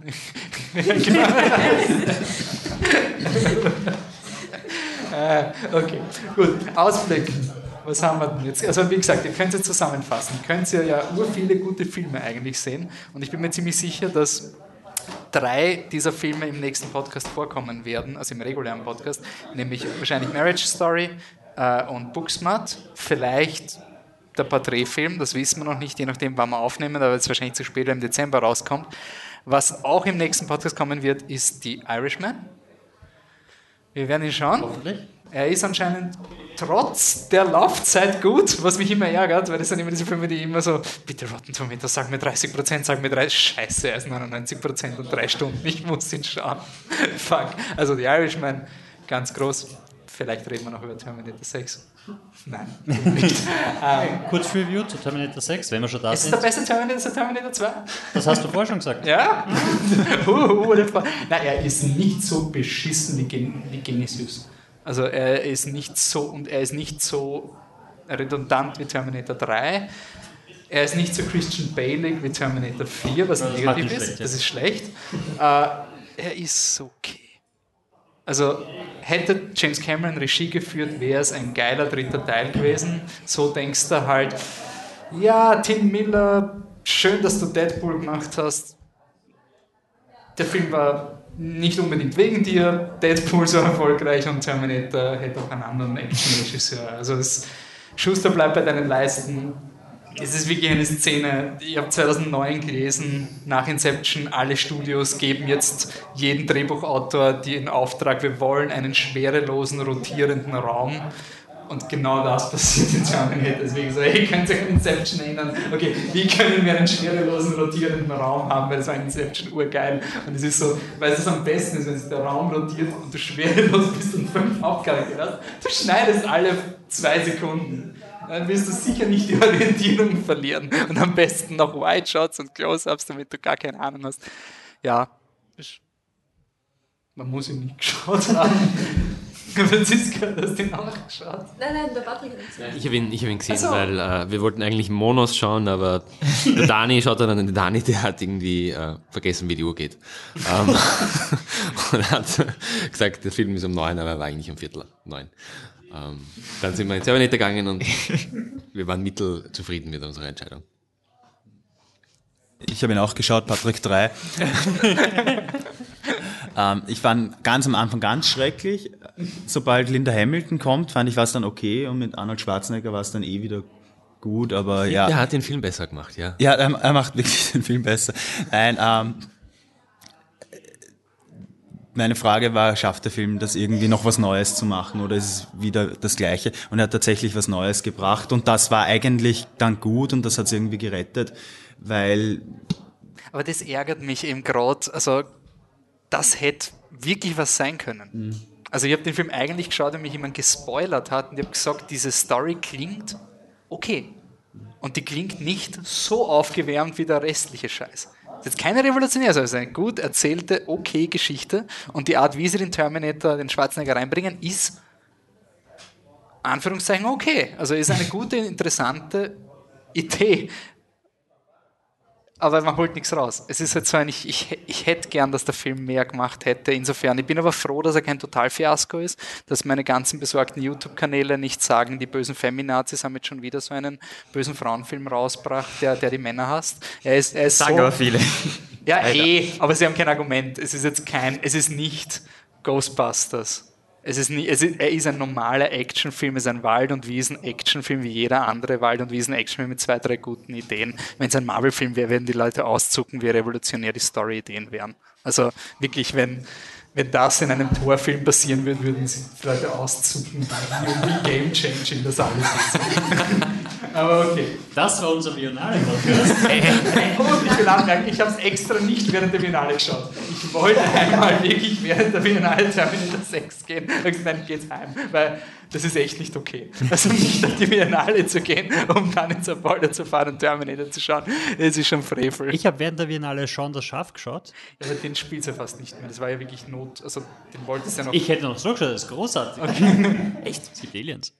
Wir haben nie aufgeklärt, was dieser Sophie Coppola-Film ist. Ah, Beguiled. der Beguiled? Ja, da, da geht's, das, das ist da, wo die in dem Haus, also im Krieg spielt, glaube ich, und das sind fünf, ja, das sind fünf Frauen in aber einem den Haus wollte diskutiert auf die Biennale. Ja. und, und Colin Farrell Ja, ist ein genau. ver verletzter Südstaatensoldat oder Ja. Nordstaatensoldat, Ja, und der dann- dann von der eh auch Elle Fanning, glaube Ja, ich. genau. Und, ähm, alle, alle wollen was mit ihm haben in dem Haus und mehrere Generationen von Frauen quasi und dann hassen sich halt alle. aber es ist Colin Und am Farrell, Ende wird also. er, ja. Kirsten Dunst und Nicole Kidman, ja, oder? ja, genau. Also nur, Kirsten äh, Dunst und Nicole Kidman, glaube ich, noch. weil ich glaube, das war die Frage, die sich jetzt alle die ganz gestellt haben. Was? Okay. Und ja, weil wir, Patrick hat es ja ganz gut angekündigt, wir sind ja, das ist ja unser unique selling point, dass wir unterschiedlichste Dinge machen. Also als nächstes kommt ein Pretentious ähm, Scorsese Podcast, aber es kommt auch ein Star Wars Podcast.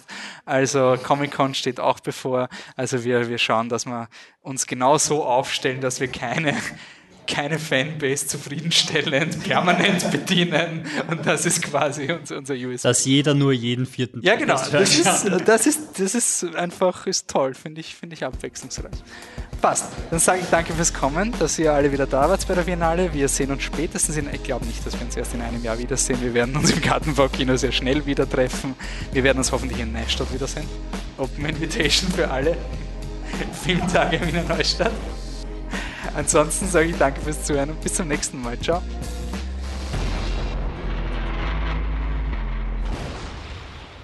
Also, Patrick, bitte klär uns, klär uns auf über den, den unglaublichen Fehler, der mir hier passiert ist. Im Die Leute rennen ich kann diesen Podcast nicht. ab und Ich, ich kann Also- nicht. Also angenommen, die Leute wollen jetzt in der Herrengasse die Filmtage schauen am Freitag. Die zucken aus und twittern und sagen, Alter, wo Ja. zur Hölle? Also das Sub ist eigentlich nicht in der Herrengasse. Die Herrengasse ist ein Highlight von Wiener Neustadt. Geht's dorthin.